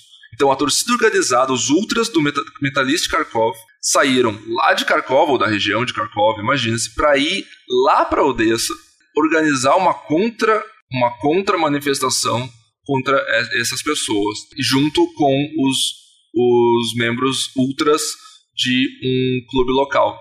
Não por acaso, esses, esses organizadores da, da contra-manifestação vão se tornar depois alguns dos principais líderes do batalhão Azov. Para colocar isso cronologicamente, o massacre de Odessa ocorre após o Euromaidan e antes ou durante a, o movimento separatista que vai gerar as repúblicas populares de Donetsk e Lugansk. Então, essa, essa manifestação, por ser uma manifestação política, você não tinha ali não era uma. Eles não estavam montando uma força militar. Então você tinha naquela na manifestação anti-Maidan mulheres, mulheres grávidas, crianças, idosos, todo tipo de pessoa. E quando esses contra-manifestantes, e incluímos nesses contra-manifestantes, por exemplo, uma, uma das líderes do Fêmen, eles cercam as, a casa dos sindicatos e, e começam a entrar em conflito com esses manifestantes. Parte dos manifestantes tenta segurar os. Vamos chamar eles do que eles eram. Tentam segurar os neonazistas do lado de fora da casa dos sindicatos, enquanto aqueles mais vulneráveis se esconderam dentro da casa dos sindicatos.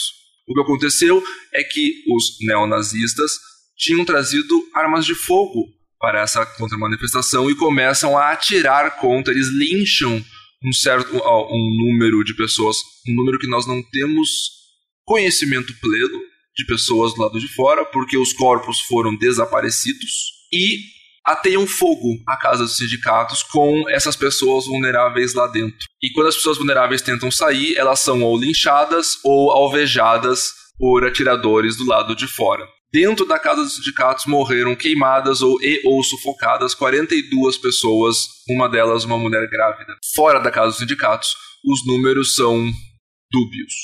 Não houve nenhuma investigação oficial, não, então não houve nenhuma investigação do governo ucraniano pelo massacre de Odessa. Obviamente, ninguém nunca foi punido. Mas um ponto interessante do massacre de Odessa é que durante a ação, durante o massacre, relata-se que as contas de Facebook das pessoas que estavam dentro da casa dos sindicatos e dos manifestantes de, do Partido Comunista do lado de fora dos sindicatos, as contas de Facebook deles pararam de funcionar e logo foram apagadas. Quem estava lá dentro, o que quer que eles tenham filmado, registrado, nunca foi. Isso é mencionado, isso é falado pelos sobreviventes. Teve, é, teve alguns poucos sobreviventes que estavam dentro da casa dos sindicatos conseguiram fugir e eles que relatam que os celulares pararam de funcionar e o Facebook parou de funcionar para publicação e as contas deles desapareceram. A mãe de um dos mortos reclama, inclusive, que ela não pôde nem fazer uma aquela conta póstuma, né, aquele memorial, conta memorial de Facebook para o filho dela, porque a conta original do filho dela foi apagada.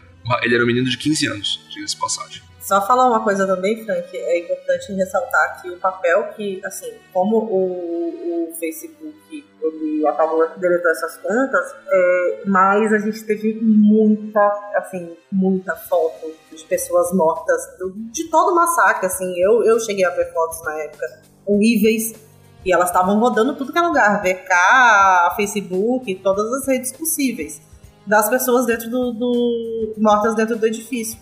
Foi horrível. Os próprios perpetradores do massacre postaram amplamente fotos da casa dos indicados pegando fogo, postaram em rede social. E no mesmo dia, num post, que, num tweet que agora já foi apagado, numa postagem que já foi, já foi, que foi apagada, mas foi apagada anos depois, a gerente de políticas políticas regionais do Facebook para a Ucrânia, ou seja, a gerente do Facebook na Ucrânia, comemorou o massacre de Odessa ela celebrou o massacre de Odessa. Mas claro, só coincidência, né?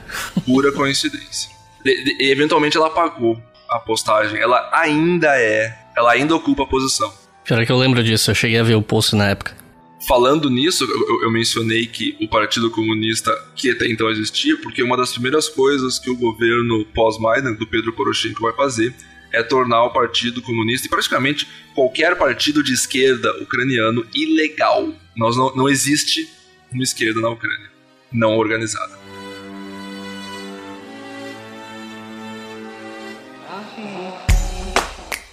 Se você quiser colaborar com o História FM, você pode fazer isso via Pix usando a chave leituraobrigahistoria@gmail.com. E assim você colabora para manter esse projeto educacional gratuito no ar.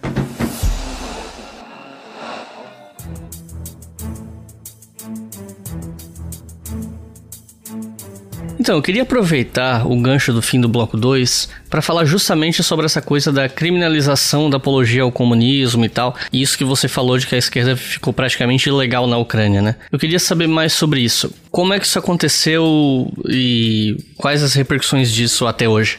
Após o Euromaidan e a derrubada do Yanukovych, nós vamos ter ali um governo temporário, né, um governo provisório que vai rapidamente também derrubar já algumas medidas que o Yanukovych tinha implementado e vai começar, mas o foco deles, esse governo provisório, é, é reorganizar, se reorganizar a Ucrânia militarmente para responder aos separatistas. Né? Então, assim que eles conseguem isso, eles montam uma eleição. Quem se elege é o ultranacionalista Petro Poroshenko e a partir do momento que Poroshenko assume, ele assume já com a promessa de. Ele, ele assume com um discurso hipernacionalista, ele assume com um discurso de praticamente make Ukraine great again, digamos assim. Uh, um discurso antagônico à Rússia e promessas promessas assim do, do sol, do céu e das estrelas para o povo ucraniano em relação a essa integração à Europa, integração à OTAN. E é óbvio que ele não né, prometeu muito mais do que ele poderia entregar. Mas o que ele entrega é a dissolução do Partido Comunista, a perseguição da esquerda na Ucrânia, a destruição de qualquer monumento que fosse relacionado à União Soviética, especialmente várias estátuas do Lenin. Geralmente as estátuas na Ucrânia eram do Lenin porque foi do Lenin a ideia de criar o Estado ucraniano dentro da União Soviética, né? Então, tipo assim, o Lenin é o pai da Ucrânia. Nisso o Putin também menciona nos discursos dele, e não está errado, o Lenin foi ideia do Lenin criar a Ucrânia. O Putin só erra as razões, todas, que o Lenin teve para isso, mas tudo bem.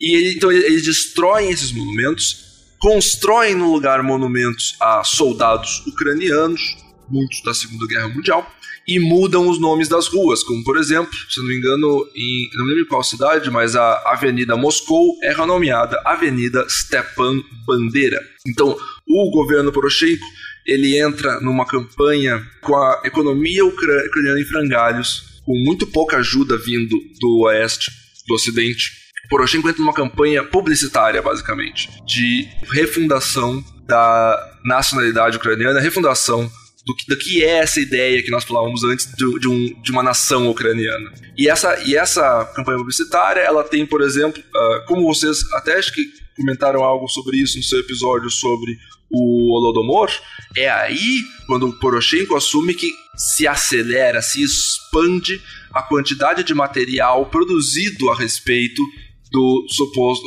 da, dessa, dessa versão ocidental do que foi o Holodomor. Eles vão também começar a relativizar o nazismo, relativizar o Holocausto, falar que não houve Holocausto na Ucrânia, falar que a Ucrânia foi vítima ou falar que a Ucrânia foi vítima do Holocausto.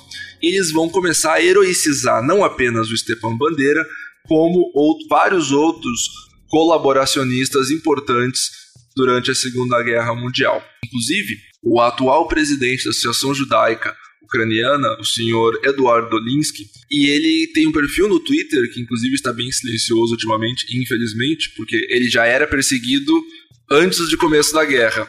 Então, há, de se. É, nós podemos chutar que. É, a gente está muito preocupado com, inclusive. É, estamos preocupados com a, com a segurança dele. E esse, ele já recebia ameaças de morte constantes uh, antes da guerra começar. Então, o senhor Eda Dolinsky, ele faz um trabalho de é, apontar todas as instâncias de heroicização de colaboradores nazistas e às vezes até de soldados nazistas das SS, da SS Galícia pelo governo ucraniano. Isso se for, se começou, é um, esse é um processo que começa no governo Poroshenko, mas não para no governo Poroshenko. E aproveitando que você está falando dessa mudança de governo, a gente entra no governo do Zelensky, o atual presidente da Ucrânia, porque eu queria saber se essa troca de presidentes teve algum impacto nisso, nessa questão da extrema-direita ucraniana. Porque o que eu li sobre o assunto, e foi pouca coisa, eu tô admitindo aqui pros ouvintes a minha ignorância, tá? É, é por isso que o História FM chama convidados, são pessoas que sabem do que estão falando. Então, se eu tiver errado na pergunta, pode me corrigir também, né? O que eu li é que o Zelensky, ele era um humorista, um ator, fez, ficou muito popular por conta de uma série de TV na qual ele interpretava um presidente honesto ou alguma coisa parecida com isso, e ele se elegeu quase como uma piada num discurso meio antipolítica, aquela coisa de, ah, os políticos são desonestos, você vota lá no humorista porque tanto faz, é todo mundo ladrão, então a gente vota nesse cara aí tá da zoeira. Uma pegada bem antipolítica, como a gente tem visto no Brasil já faz algum tempo, né? Não necessariamente com humorista, embora a gente possa citar o Tiririca, mas a gente tem visto essa antipolítica no Brasil com muita força, né? E ele teria se elegido nesse contexto. Quando a gente fala de Ucrânia, atualmente, a gente tem ouvido muito falar, né? Não, porque o governo ucraniano apoia os nazistas e não sei o que, e sempre se levanta esse tópico de que o Zelensky ele tem origem judaica, né? Judia. Na verdade, eu não sei qual dos dois termos é o correto aqui, mas enfim. E muita gente tem usado isso para dizer: não, o governo ucraniano não é nazista porque o presidente é judeu. Só que a afirmação do governo ucraniano como nazista ela é extremamente rasa e equivocada, mas ela não vem do nada. Existe todo um, um contexto, como inclusive vocês vêm explicando todo o episódio, né? Isso está se construindo aqui. Então eu queria perguntar para vocês se essa troca de presidentes, né, do Poroshenko para o Zelensky mudou alguma coisa nesse cenário e se existem ou não pessoas que fazem parte do governo, porque lembrando, o governo não é só presidente, né? Se tem gente dentro do governo que de alguma forma tem conexões com a extrema direita, seja ela autodeclarada nazista ou não. O que é que vocês poderiam nos falar sobre isso? É, esse é um assunto muito complicado e realmente, assim, tirando as pessoas que estudam de extrema direita ou militantes antifascistas, não era um assunto muito divulgado. Então, eu acho até normal assim que as pessoas não tenham conhecimento, né?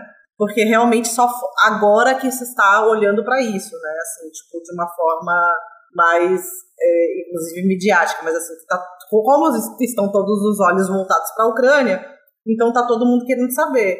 E essas coisas que eu e o Frank a gente sabe, por exemplo, é porque a gente é a gente fuça demais, entendeu? Assim, porque a gente é noia. a gente é noia. Muito noia, entendeu? Porque justamente porque a gente tem essa postura né, antifascista e, e às vezes isso é meio complicado para as pessoas entenderem, sabe? Assim, a gente está vendo muita gente falando assim, ai, ah, vocês é, já me chamaram de anarquista defensora da OTAN e já falaram que eu defendi o Putin. Então. eu, fico meio ofendido, eu fico meio ofendido que eu nunca sou atacado, cara. fico ofendido com isso. Todo mundo, todo mundo do rolê é atacado. Depois que esse episódio sair, você vai ser atacado. Fica tranquilo, você vai ganhar o seu lugar ao sol aí. Oi, obrigado, cara. o pô. seu secto de haters. É, cara, Sim. porra.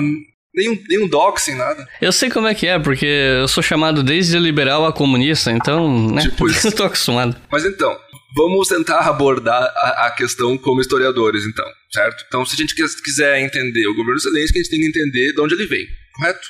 A gente tem que ter um, uma visão cronologicamente um pouco mais deslocada para entender isso. Então, o Zelensky, como você bem mencionou, ele vai ser, ele já era relativamente famoso, ele fazia umas dublagens lá, tal, e ele vai ser lançado, vai ser alçado a fama de verdade na Ucrânia por causa desse, uh, desse programa, né? Tipo, um seriado né, de ficção que ele, que ele era o personagem principal, chamado O Servo do Povo, Servant of the People. E esse programa esse também vai ser o nome do partido político pelo qual que ele cria para se lançar a presidente. Esse programa foi produzido pelo canal 1 mais 1. Como eu mencionei lá atrás, o dono desse canal é ninguém mais, ninguém menos que Igor Kolomoisky, o membro da comunidade judaica que, finan que financiou o batalhão neonazista Azov.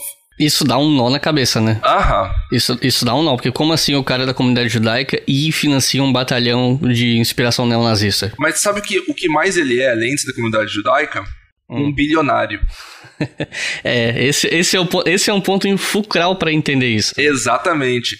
E uma coisa que eu repetidas vezes menciono na, sempre que eu falo a respeito dessa situação e sempre que eu trago essa, essa, inco, essa incoerência, essa incongruência que é o Zelensky.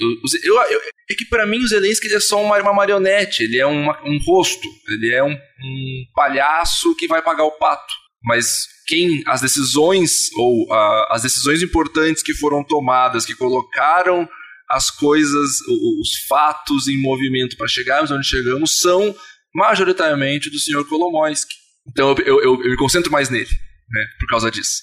Então, o, Kolomoisky, esse homem por trás do poder, ele é bilionário e ele tem interesses N na região, porque a região leste da Ucrânia é a região mais rica, mais industrial. Era, né? Não é mais, agora ela é um escombros.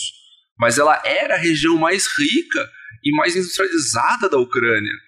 Era também uma, a região mais populosa, que define, definiu eleições até então. Toda essa discussão ideológica em torno da Ucrânia, ela é importante? É, ela é de suma importância porque ela afeta o mundo inteiro, mas ela, a gente tem que ter um pouco de visão de ver um pouquinho além dela, de ver, ok, essa é a estratégia, mas quem está empregando essa estratégia? Quem que está usando essa estratégia? A Hillary Clinton ontem mesmo apoiou a estratégia de financiar esses grupos terroristas paramilitares. A Hillary Clinton, que não por acaso era secretária de Estado durante o Euromaidan. Era secretária de Estado da, do, do, governo Obama durante o Euromaidan. Então ela, ela não está dizendo o que deveria ser feito, ela está dizendo o que ela fez. Mas voltando para o Zelensky. O Zelensky ele entra com o discurso anticorrupção, certo? A gente pode pensar no Zelensky, se a gente quiser muito, uma mistura de tipo Danilo Gentili, que é que ironicamente é até a, os personagens que o Zelensky dublou no cinema são os mesmos que, que Gentili dublou para português aqui no cinema. Isso é interessante. Mas é tipo uma mistura de Danilo Gentili com uma Marreco de Maringá, assim. Ele não tinha proposta, ele não tinha, ele não tinha conhecimento, ele não tinha experiência, não tinha nada. Ele tinha eu, nós somos contra tudo que está aí, contra a corrupção. E por que, que esse discurso do Zelensky anticorrupção vai pegar tão forte e vai fazer com que ele derrote o, o Poroshenko? Porque o Poroshenko entrou aliado ao Pravi Sector, aliado aos Voboda, aliado ao Azov. E rapidamente, esses, essa extrema-direita se demonstrou extremamente corrupta também. Tem inclusive um, um, uma, o Pravi Sector conseguiu, lá atrás, na, mesma, na eleição do Poroshenko, eleger um representante, um deputado na, na Câmara Superior, no Verkov Narrada, no, no Congresso ucraniano. E o cara praticava corrupção da mais mequetrefe. Tanto que durante uma sessão da Verkov narrada, um dos outros deputados pede a palavra e coloca no telão do parlamento um vídeo desse cara pedindo e recebendo propina. O cara do Pravi Sector. O, cara era um dos. A, a, o rosto político da extrema-direita ucraniana, o rosto político dessa, desse ultranacionalismo ucraniano. Então, para a população geral, eles percebem que esse ultranacionalismo também é corrupto. E daí eles não querem mais o Poroshenko, porque o Poroshenko é atrelado a essa corrupção e vão para o Zelensky, que o Zel... mas o Zelensky ele, ele também não é bobo. E ele está sendo apoiado pelas mesmas pessoas que apoiaram o Poroshenko quando o Poroshenko apoiaram não oficial, extraoficialmente o Poroshenko quando o Poroshenko se elegeu. Né? As pessoas só trocaram quem é o novo títere deles.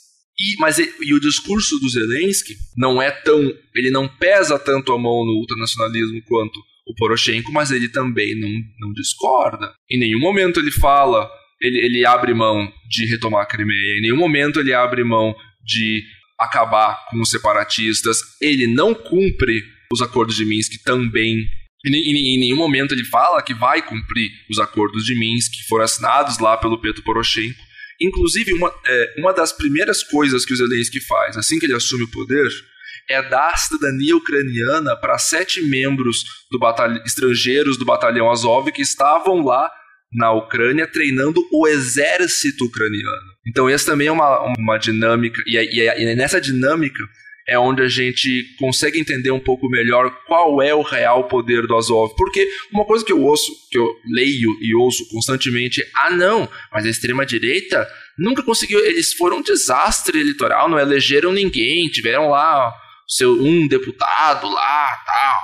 Mas meu amigo, tem, tem um, um artigo muito bom do Ranier Matos, chama, que intitulado sem votos piro com cotos, ou seja, sem votos, mas com coturnos. O poder do Azov não é, não é necessariamente político, ainda que exista o movimento Azov, que é uma instituição uh, maior do que só o Azov, mas o poder deles é, é de impor essas pressões militares. Eles estavam treinando o exército, eles estavam treinando as forças armadas ucranianas, porque eles o Azov foi treinado pelas Forças Armadas canadenses na Operação Unifier, foram treinados por Forças Armadas inglesas, ou do Reino Unido, foram treinados e armados pelos Estados Unidos. Os, teve membro do Azov indo pro, que foi para os Estados Unidos treinar é, junto com as Forças Armadas Americanas. Tem, inclusive, aparece no documentário da Netflix um rapaz chamado Nathan alguma coisa, não me, me foge sobre o nome dele.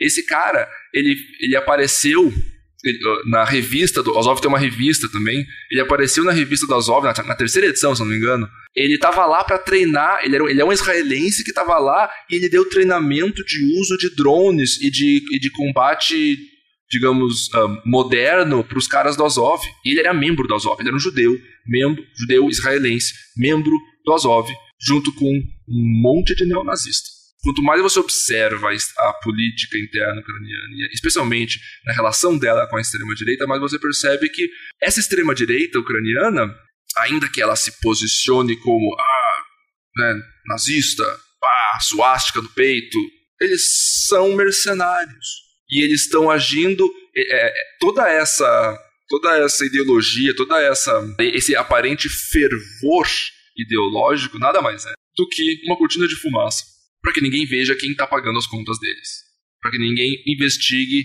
quem que financia eles. Ou, e, e, quando, e quando investigar e encontrar, não acredite que seja verdade isso. Para além disso, ano passado, uma das políticas do governo Zelensky foi a restauração. Então, eu comentei lá, lá no começo que durante, em 2014, foram criados os batalhões de defesa territorial e eventualmente eles foram integrados à, Guarda Nacional, integrados ao Exército ou dissolvidos. E agora, é, a maioria deles, exceto alguns. E agora, uh, recentemente, 2021, o governo Zelensky começou uma, uma, nova iniciativa de batalhões territoriais, então eles já sabiam, eles já previam a possibilidade de um conflito maior, no qual eles recrutaram e treinaram e armaram mais de 11 mil paramilitares.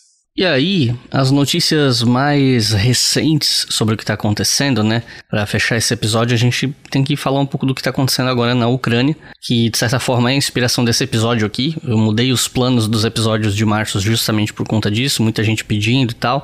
Só que eu também não queria fazer um episódio inteiro dedicado a esses conflitos, porque eles ainda estão acontecendo e o História FM não é um podcast de atualidades. A ideia aqui é tentar dar uma perspectiva histórica a uma coisa que está acontecendo agora e sem comprar um lado. Eu sei que vai ter gente que vai ouvir isso aqui vai sair falando que a gente é pró-Rússia, vai ter gente falando que a gente está passando pano para a Ucrânia. Não, não, adianta, isso é inevitável, as pessoas querem entender o que elas querem entender, ponto final. Mas a gente tem que falar disso. E a minha pergunta é porque o assunto desse episódio é a ascensão da extrema-direita ucraniana, e quando o assunto é esse, relacionando isso ao conflito que está acontecendo agora, duas coisas têm vindo mais à tona. Foram as duas coisas que me chamaram mais atenção. A primeira é que já faz uns dias que estão relatando que esse batalhão Azov teria sido massacrado pelo exército russo. Não sei se essa informação foi ou não foi confirmada, não sei a quantas anda.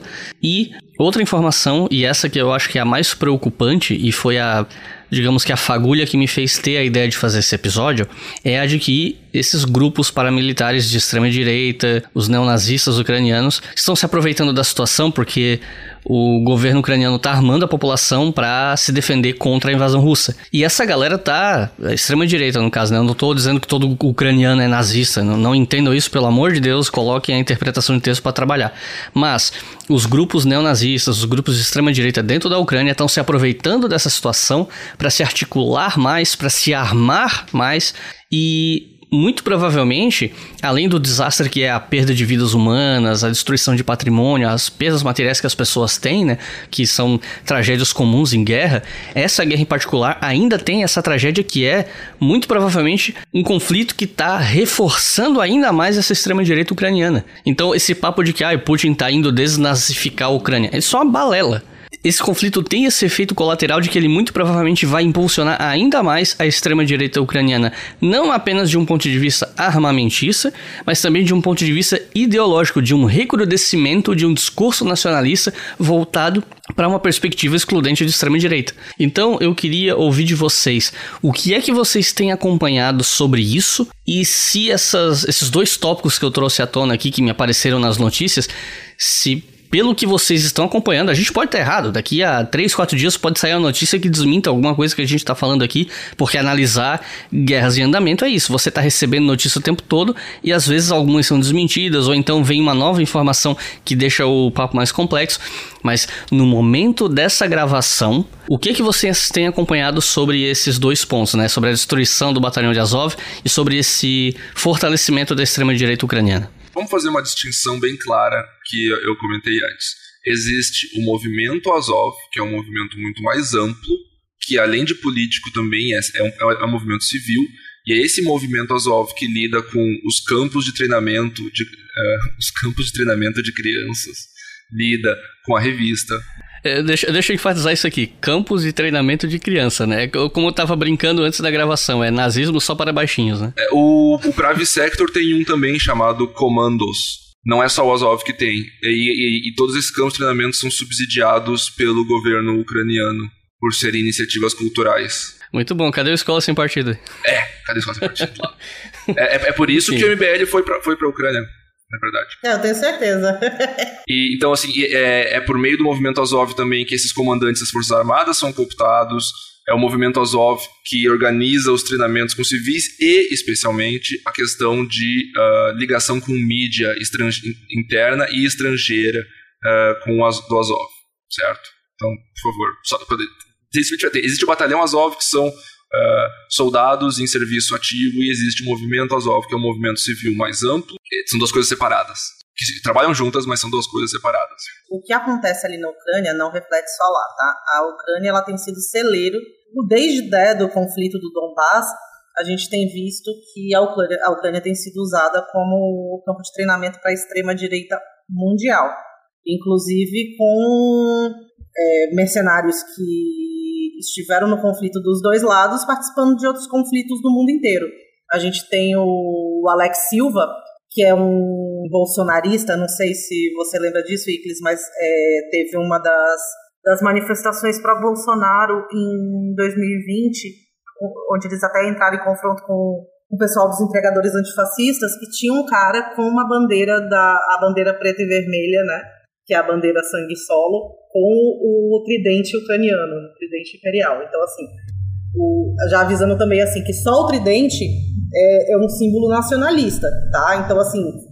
É, o tridente é o símbolo da Ucrânia. O, o, o trizub é o símbolo da Ucrânia porque ele é parte lá, lá da Idade Média do brasão de armas do, isso, do, do, do, Ducado de Kiev. Não é um símbolo nazista. Mas quando ele está na bandeira preta e vermelha, aí é, outra coisa. Aí não dá pra ajudar o Alex Silva atuou no Afeganistão, na Polônia, na, na Ucrânia, né?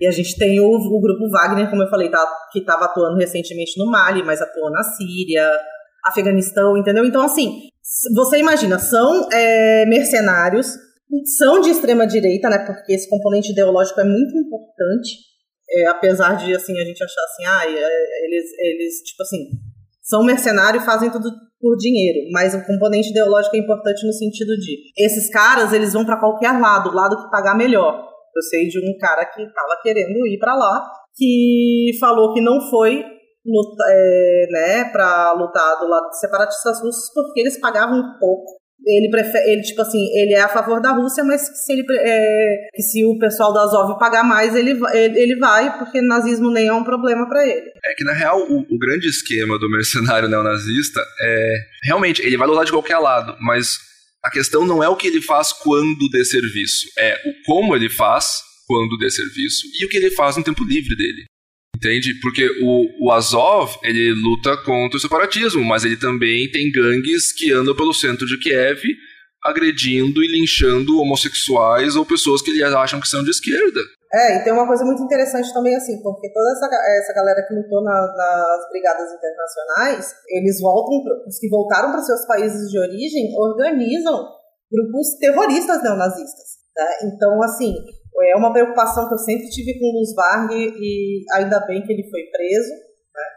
mas a gente tem outros que também foram daqui, que foram para lá e que também a gente tá ficando em cima para ver se tem alguma movimentação, para ver se eles voltam, né? É, eu gosto de frisar bastante isso porque a gente tem esse problema com os neonazistas indo treinar, fazer treinamento militar na Ucrânia para depois serem mandados para diversos lugares do mundo.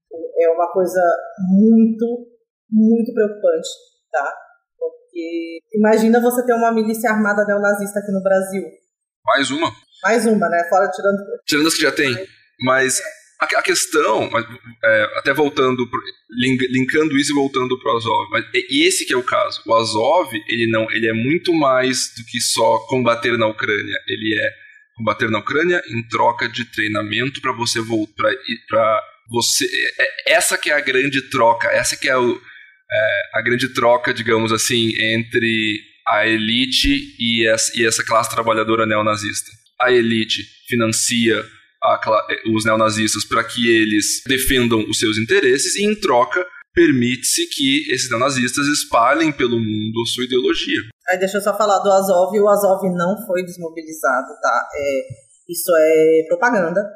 A gente, no mesmo dia, eu e o Frank, a gente foi atrás e a gente conseguiu, tipo assim, não conseguiu nenhuma informação que não viesse do lado russo, né? Então, quando é assim, a gente já, já descarta, porque quando, quando é, a, a, gente pode ter uma diferença de narrativa, mas geralmente as informações batem. O que a gente sabe agora é que os, os chechenos do Kadyrov destruíram o quartel-general do Azov em Mariupol ontem. Ontem ou anteontem. A gente confirmou isso ontem. Que era o segundo né? maior, cabe colocar que era o segundo maior quartel do Azov depois da ATEC, que é o, o quartel deles em Kiev.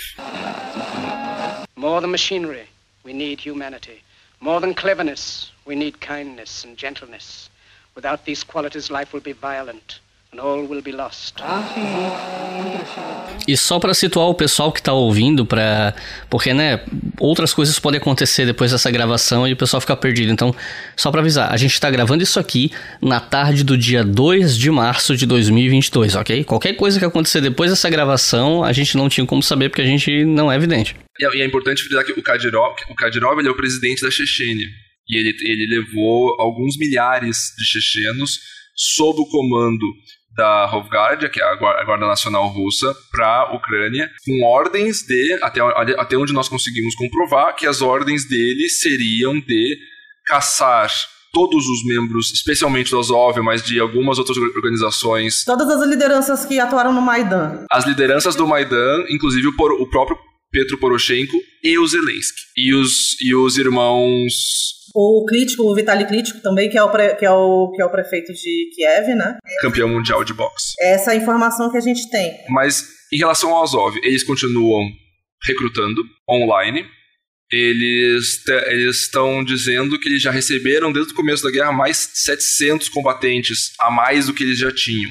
Eles, tão, eles pedem dinheiro online o tempo todo, ele, tanto que ele, eles têm uma conta, que cada vez que eles pedem dinheiro muda a conta que recebe dinheiro, e tem carteiras de criptomoeda recebendo criptomoeda, de qualquer criptomoeda que você possa imaginar.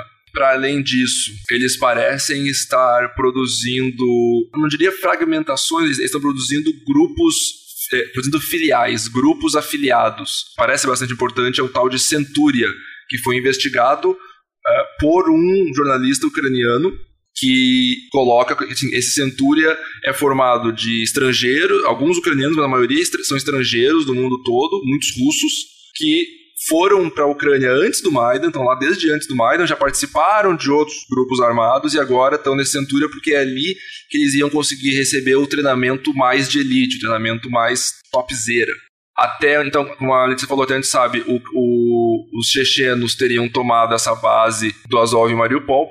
O Azov estaria majoritariamente em Kiev, mas nem só de Azov se faz a extrema-direita ucraniana. Nós temos, eu, eu, até logo antes da real eclosão dessa guerra, eu estava estudando a Georgia National Legion, que é um grupo que é onde boa parte dos estrangeiros uh, que, tá, que estavam lutando na Ucrânia foram colocados entre uma coisa outra, ou estavam colocadas até pouco tempo atrás. Inclusive, tem sete membros americanos dessa Georgia National Legion que estão na Ucrânia desde 2014, a Georgia, a Georgia National Legion, que é comandada por um ex-guerrilheiro, por um guerrilheiro georgiano anti-Rússia, que, que teria lutado em 2008 na Guerra da Geórgia, com 14 anos de idade, e o cara é presidente da, da Federação Georgiana de MMA também, o Mamuka. Então, e, e esse essa destacamento, se, se você for pegar a maioria das reportagens feitas antes do, da invasão com pessoa, com civis sendo treinados, e você vai ver que quem está treinando eles são os caras com uma insígnia que é uma cabeça de lobo, mó assim, mó pá, a insígnia, mó bonitona, assim. E, esses são a Georgia National Legion. Então, tem esses sete americanos, tem vários americanos nela, mas tem sete deles, dois deles são procurados nos Estados Unidos homicídio, que aconteceu o quê? Eles foram para a Ucrânia em 2014, entraram para o Pravi Sector. Ali por 2015, 2016, eles voltam para os Estados Unidos. Nos Estados Unidos, dois deles, eles tentam aplicar um golpe e acabam matando um casal. Eles atraem um casal na Flórida com, a, com, com a promessa de vender armas para eles e daí na hora ou de comprar armas deles, ou não, vender armas para eles. E daí na hora eles emboscam o casal e matam os dois, pegam o dinheiro e fogem e usam esse dinheiro para voltar para a Ucrânia. E quando eles voltam para a Ucrânia, eles é, integram, não tem mais Private Sector para integrar, eles integram essa Georgia National Legion. Além desses dois, mais cinco são investigados pelo Departamento de Justiça dos Estados Unidos por crimes de guerra cometidos por eles. É, é, então, ela não era o Azov, né? Ela era uma organização que não tinha o nome sujo do Azov, mas ela estava socada de criminoso de guerra e neonazista também. Então nós temos todo, todo esse cenário. O Pravi-Sector recentemente foi refundado, então eles criaram um novo batalhão Pravi-Sector. Batalhão esse que está andando pelas ruas de Kiev por ninguém mais, ninguém menos que Petro Poroshenko. Então, quando aparecem as entrevistas do, Porosh, do Poroshenko na TV, nas CNN, eu fiquei toda. Eu revisei cada entrevista dele, cada foto que ele postou, cada foto que foi postada dele, e eu consegui pegar as insígnias do Pravi Sector, consegui pegar a, a insígnia da 5 Batalhão Ocidental da Guarda Nacional, que por acaso usa exatamente a mesma insígnia da SS Galizia, aquela unidade nazista do, da Segunda Guerra Mundial. Por acaso é, o, é exatamente a mesma insígnia. E da ONB, que é um, é um dos grupos que deu origem ao Pravisector. Importante falar também, Frank, que o Azov tá espalhando propaganda anti-Zelensky. Sim, o ah, é, tem isso. O, Azov tá chamando o Zelensky de traidor. De traidor. O, isso, o, o, o Alex Silva, que é esse, esse, esse brasileiro, que é, ele é dono dos maiores grupos de ucranização aqui do Brasil, né? E ele tá mandando direto mensagem dizendo que o, o Zelensky é traidor. Isso tá refletindo nos grupos bolsonaristas, tá? E, e, há uma suspeita leve de que eles queiram pegar o. derrubar o Zelensky, dar um golpe, né? Botar o Poroshenko de volta no poder. Colocar o Poroshenko. Isso. Esses são os boatos que estão rolando e que a gente ainda não conseguiu confirmar. Outros boatos que apareceram é que a liderança da Azov já tinha fugido para Polônia no primeiro dia do conflito, mas realmente os líderes não apareceram mais. A gente não sabe onde eles estão. Só, só aparece o soldado raso do Azov, só aparece a rapa do Azov. É, agora a gente tá mais num campo de especulação mesmo, então é, é bom a gente reforçar isso pro pessoal que tá ouvindo para depois. Porque, né, sempre tem aquela pessoa de má vontade que depois vai no Twitter, ah, os caras lá jogando um monte de boato. A gente tava falando aqui de boato porque o conflito está acontecendo, as coisas estão acontecendo, então vai levar um tempo ainda para a gente poder confirmar algumas dessas coisas, né? Mas cobrir coisas que estão acontecendo no momento é isso. Você vai recebendo notícias, algumas confirmam, outras não. Que nem aquela coisa do batalhão de Azov ter sido destruído, né? Isso rolou pela internet toda e aí pronto. Não, na real não é assim, isso aí é propaganda russa. Então, né? A gente tem que ter um certo ceticismo, mas cobrir eventos que estão acontecendo é, é isso mesmo, né? É porque, por exemplo, o Frank pegou a movimentação do Kadyrov um dia antes de começar a ser a, a sair na imprensa, entendeu? Na imprensa, até nos, nos perfis de Open Source Intelligence. Então, assim, a gente trabalha muito assim, a gente vai é, seguindo as pistas, né?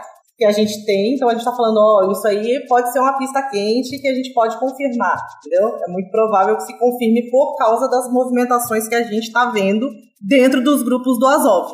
É, assim, explicando, eu tento trabalhar majoritariamente, informação que eu coloco, eu tento trabalhar majoritariamente, primeiro numa fonte primária, ou seja, primeiro diretamente em, em alguém diretamente envolvido com a situação, e depois confirmar aquilo ou não com a mídia, com quem está falando a respeito da situação. Né? Então, é, eu tento ter, ter uma, que minha pesquisa seja o mais metódica possível, porque é, já, já é dos dois lados a política de notícia, fa notícia falsa, desinformação é prevalente dos dois lados, os preferidos três até lados do conflito, porque a Ucrânia está do próprio lado e, Estados, e os Estados Unidos e a OTAN não estão exatamente do mesmo lado da Ucrânia. Eles têm objetivos diferentes do que a Ucrânia, né?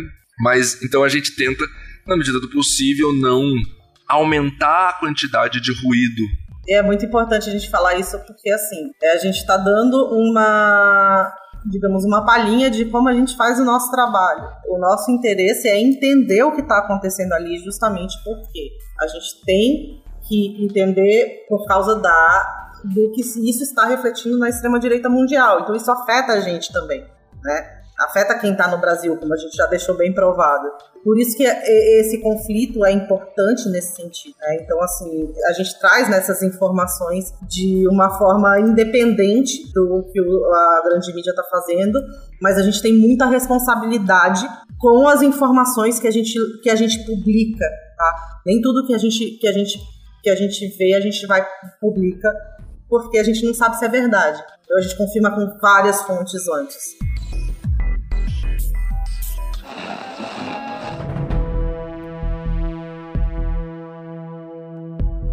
Recomendações de leitura para quem ouviu o episódio até o final e quer saber mais. A gente conversou antes dessa gravação de que, como são coisas muito recentes, ainda não tem tanta publicação assim sobre o assunto. Então a gente vai entre aspas, abrir uma exceção aqui. E além de um livro sobre o assunto, né, eu conversei com o pessoal para que tivesse outras opções. O pessoal ofereceu outras opções, artigos, documentários. Então eu vou passar a palavra para vocês. Fiquem à vontade para recomendar livros, artigos e documentários. Lembrando, quem está ouvindo, que se vocês procurarem um post desse episódio lá em historiafm.com Lá você vai ter o nome do livro, você vai ter os artigos com link para acessar e vai ter o nome dos documentários para procurar onde você quiser. Então fiquem à vontade. Então eu vou indicar um livro que serve para dar contexto, ainda que não seja especificamente sobre o assunto extrema-direita na Ucrânia, ele dá, um, ele, ele dá um bom contexto, que é o Ukraine a History. Parece que existe em português, uh, eu não tenho certeza, mas eu, eu tenho a quarta edição em inglês é do Orest Subtelny, é editado pela Toronto University of Toronto Press.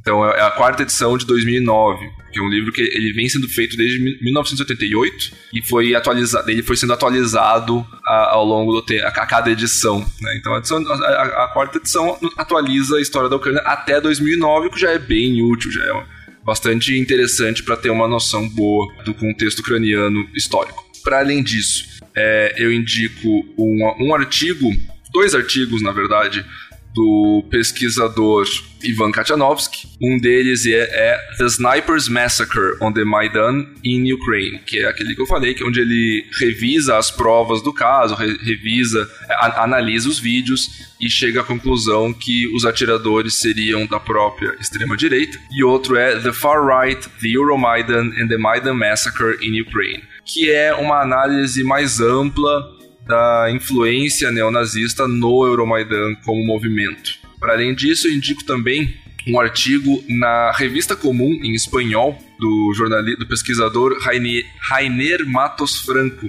chamado Sin votos pero con cotos, la ultraderecha en Ucrânia 2014-2020.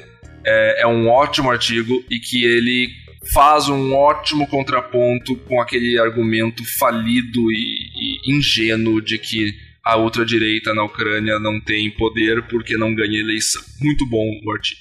Eu vou recomendar algum, alguns documentários, tá? É, eu vou recomendar o documentário Ucrânia não é um bordel. É um documentário de uma jornalista australiana que acompanhou o Fêmen durante anos. Ela acompanhou inclusive esse período do, da fuga delas, né, para a França. E aí a gente tem uma diferença de narrativa da, de quando elas fugiram para quando elas, né, é, quando o documentário saiu.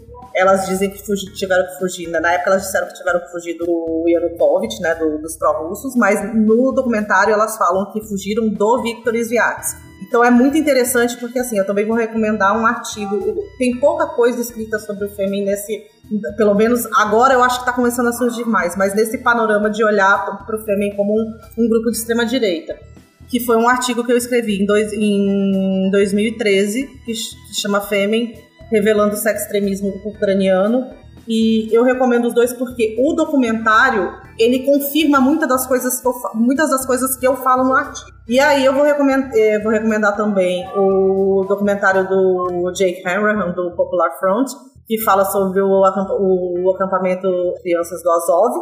E vou recomendar os artigos, né, o, o perfil do, do Luz Varg, que eu escrevi para o site eu sou editora, que é o El Coyote, a gente tem uma série sobre a nova resistência, que são os neofascistas duvinistas.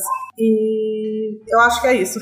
Então, é isso, pessoal. Muito obrigado por terem ouvido até o final. Espero que vocês tenham gostado. É sempre difícil gravar uma coisa assim a toque de caixa no calor da hora de um evento que está acontecendo. Embora a maior parte do episódio não seja sobre essa guerra, né? Só a última pergunta que foi sobre isso, mas todo o tema do episódio, essa história recente da Ucrânia está diretamente conectada ao que está acontecendo e a existência desse episódio está conectada ao que está acontecendo, né? É sempre difícil fazer isso, mas eu espero que vocês tenham gostado.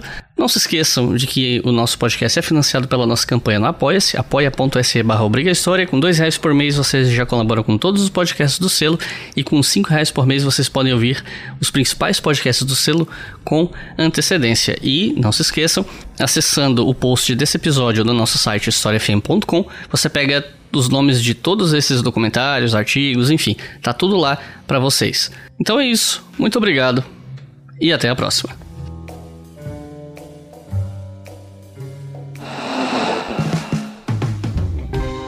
Este podcast foi financiado por nossos colaboradores no Apoia-se. Acesse apoia.se barra e contribua para manter este projeto educacional gratuito no ar.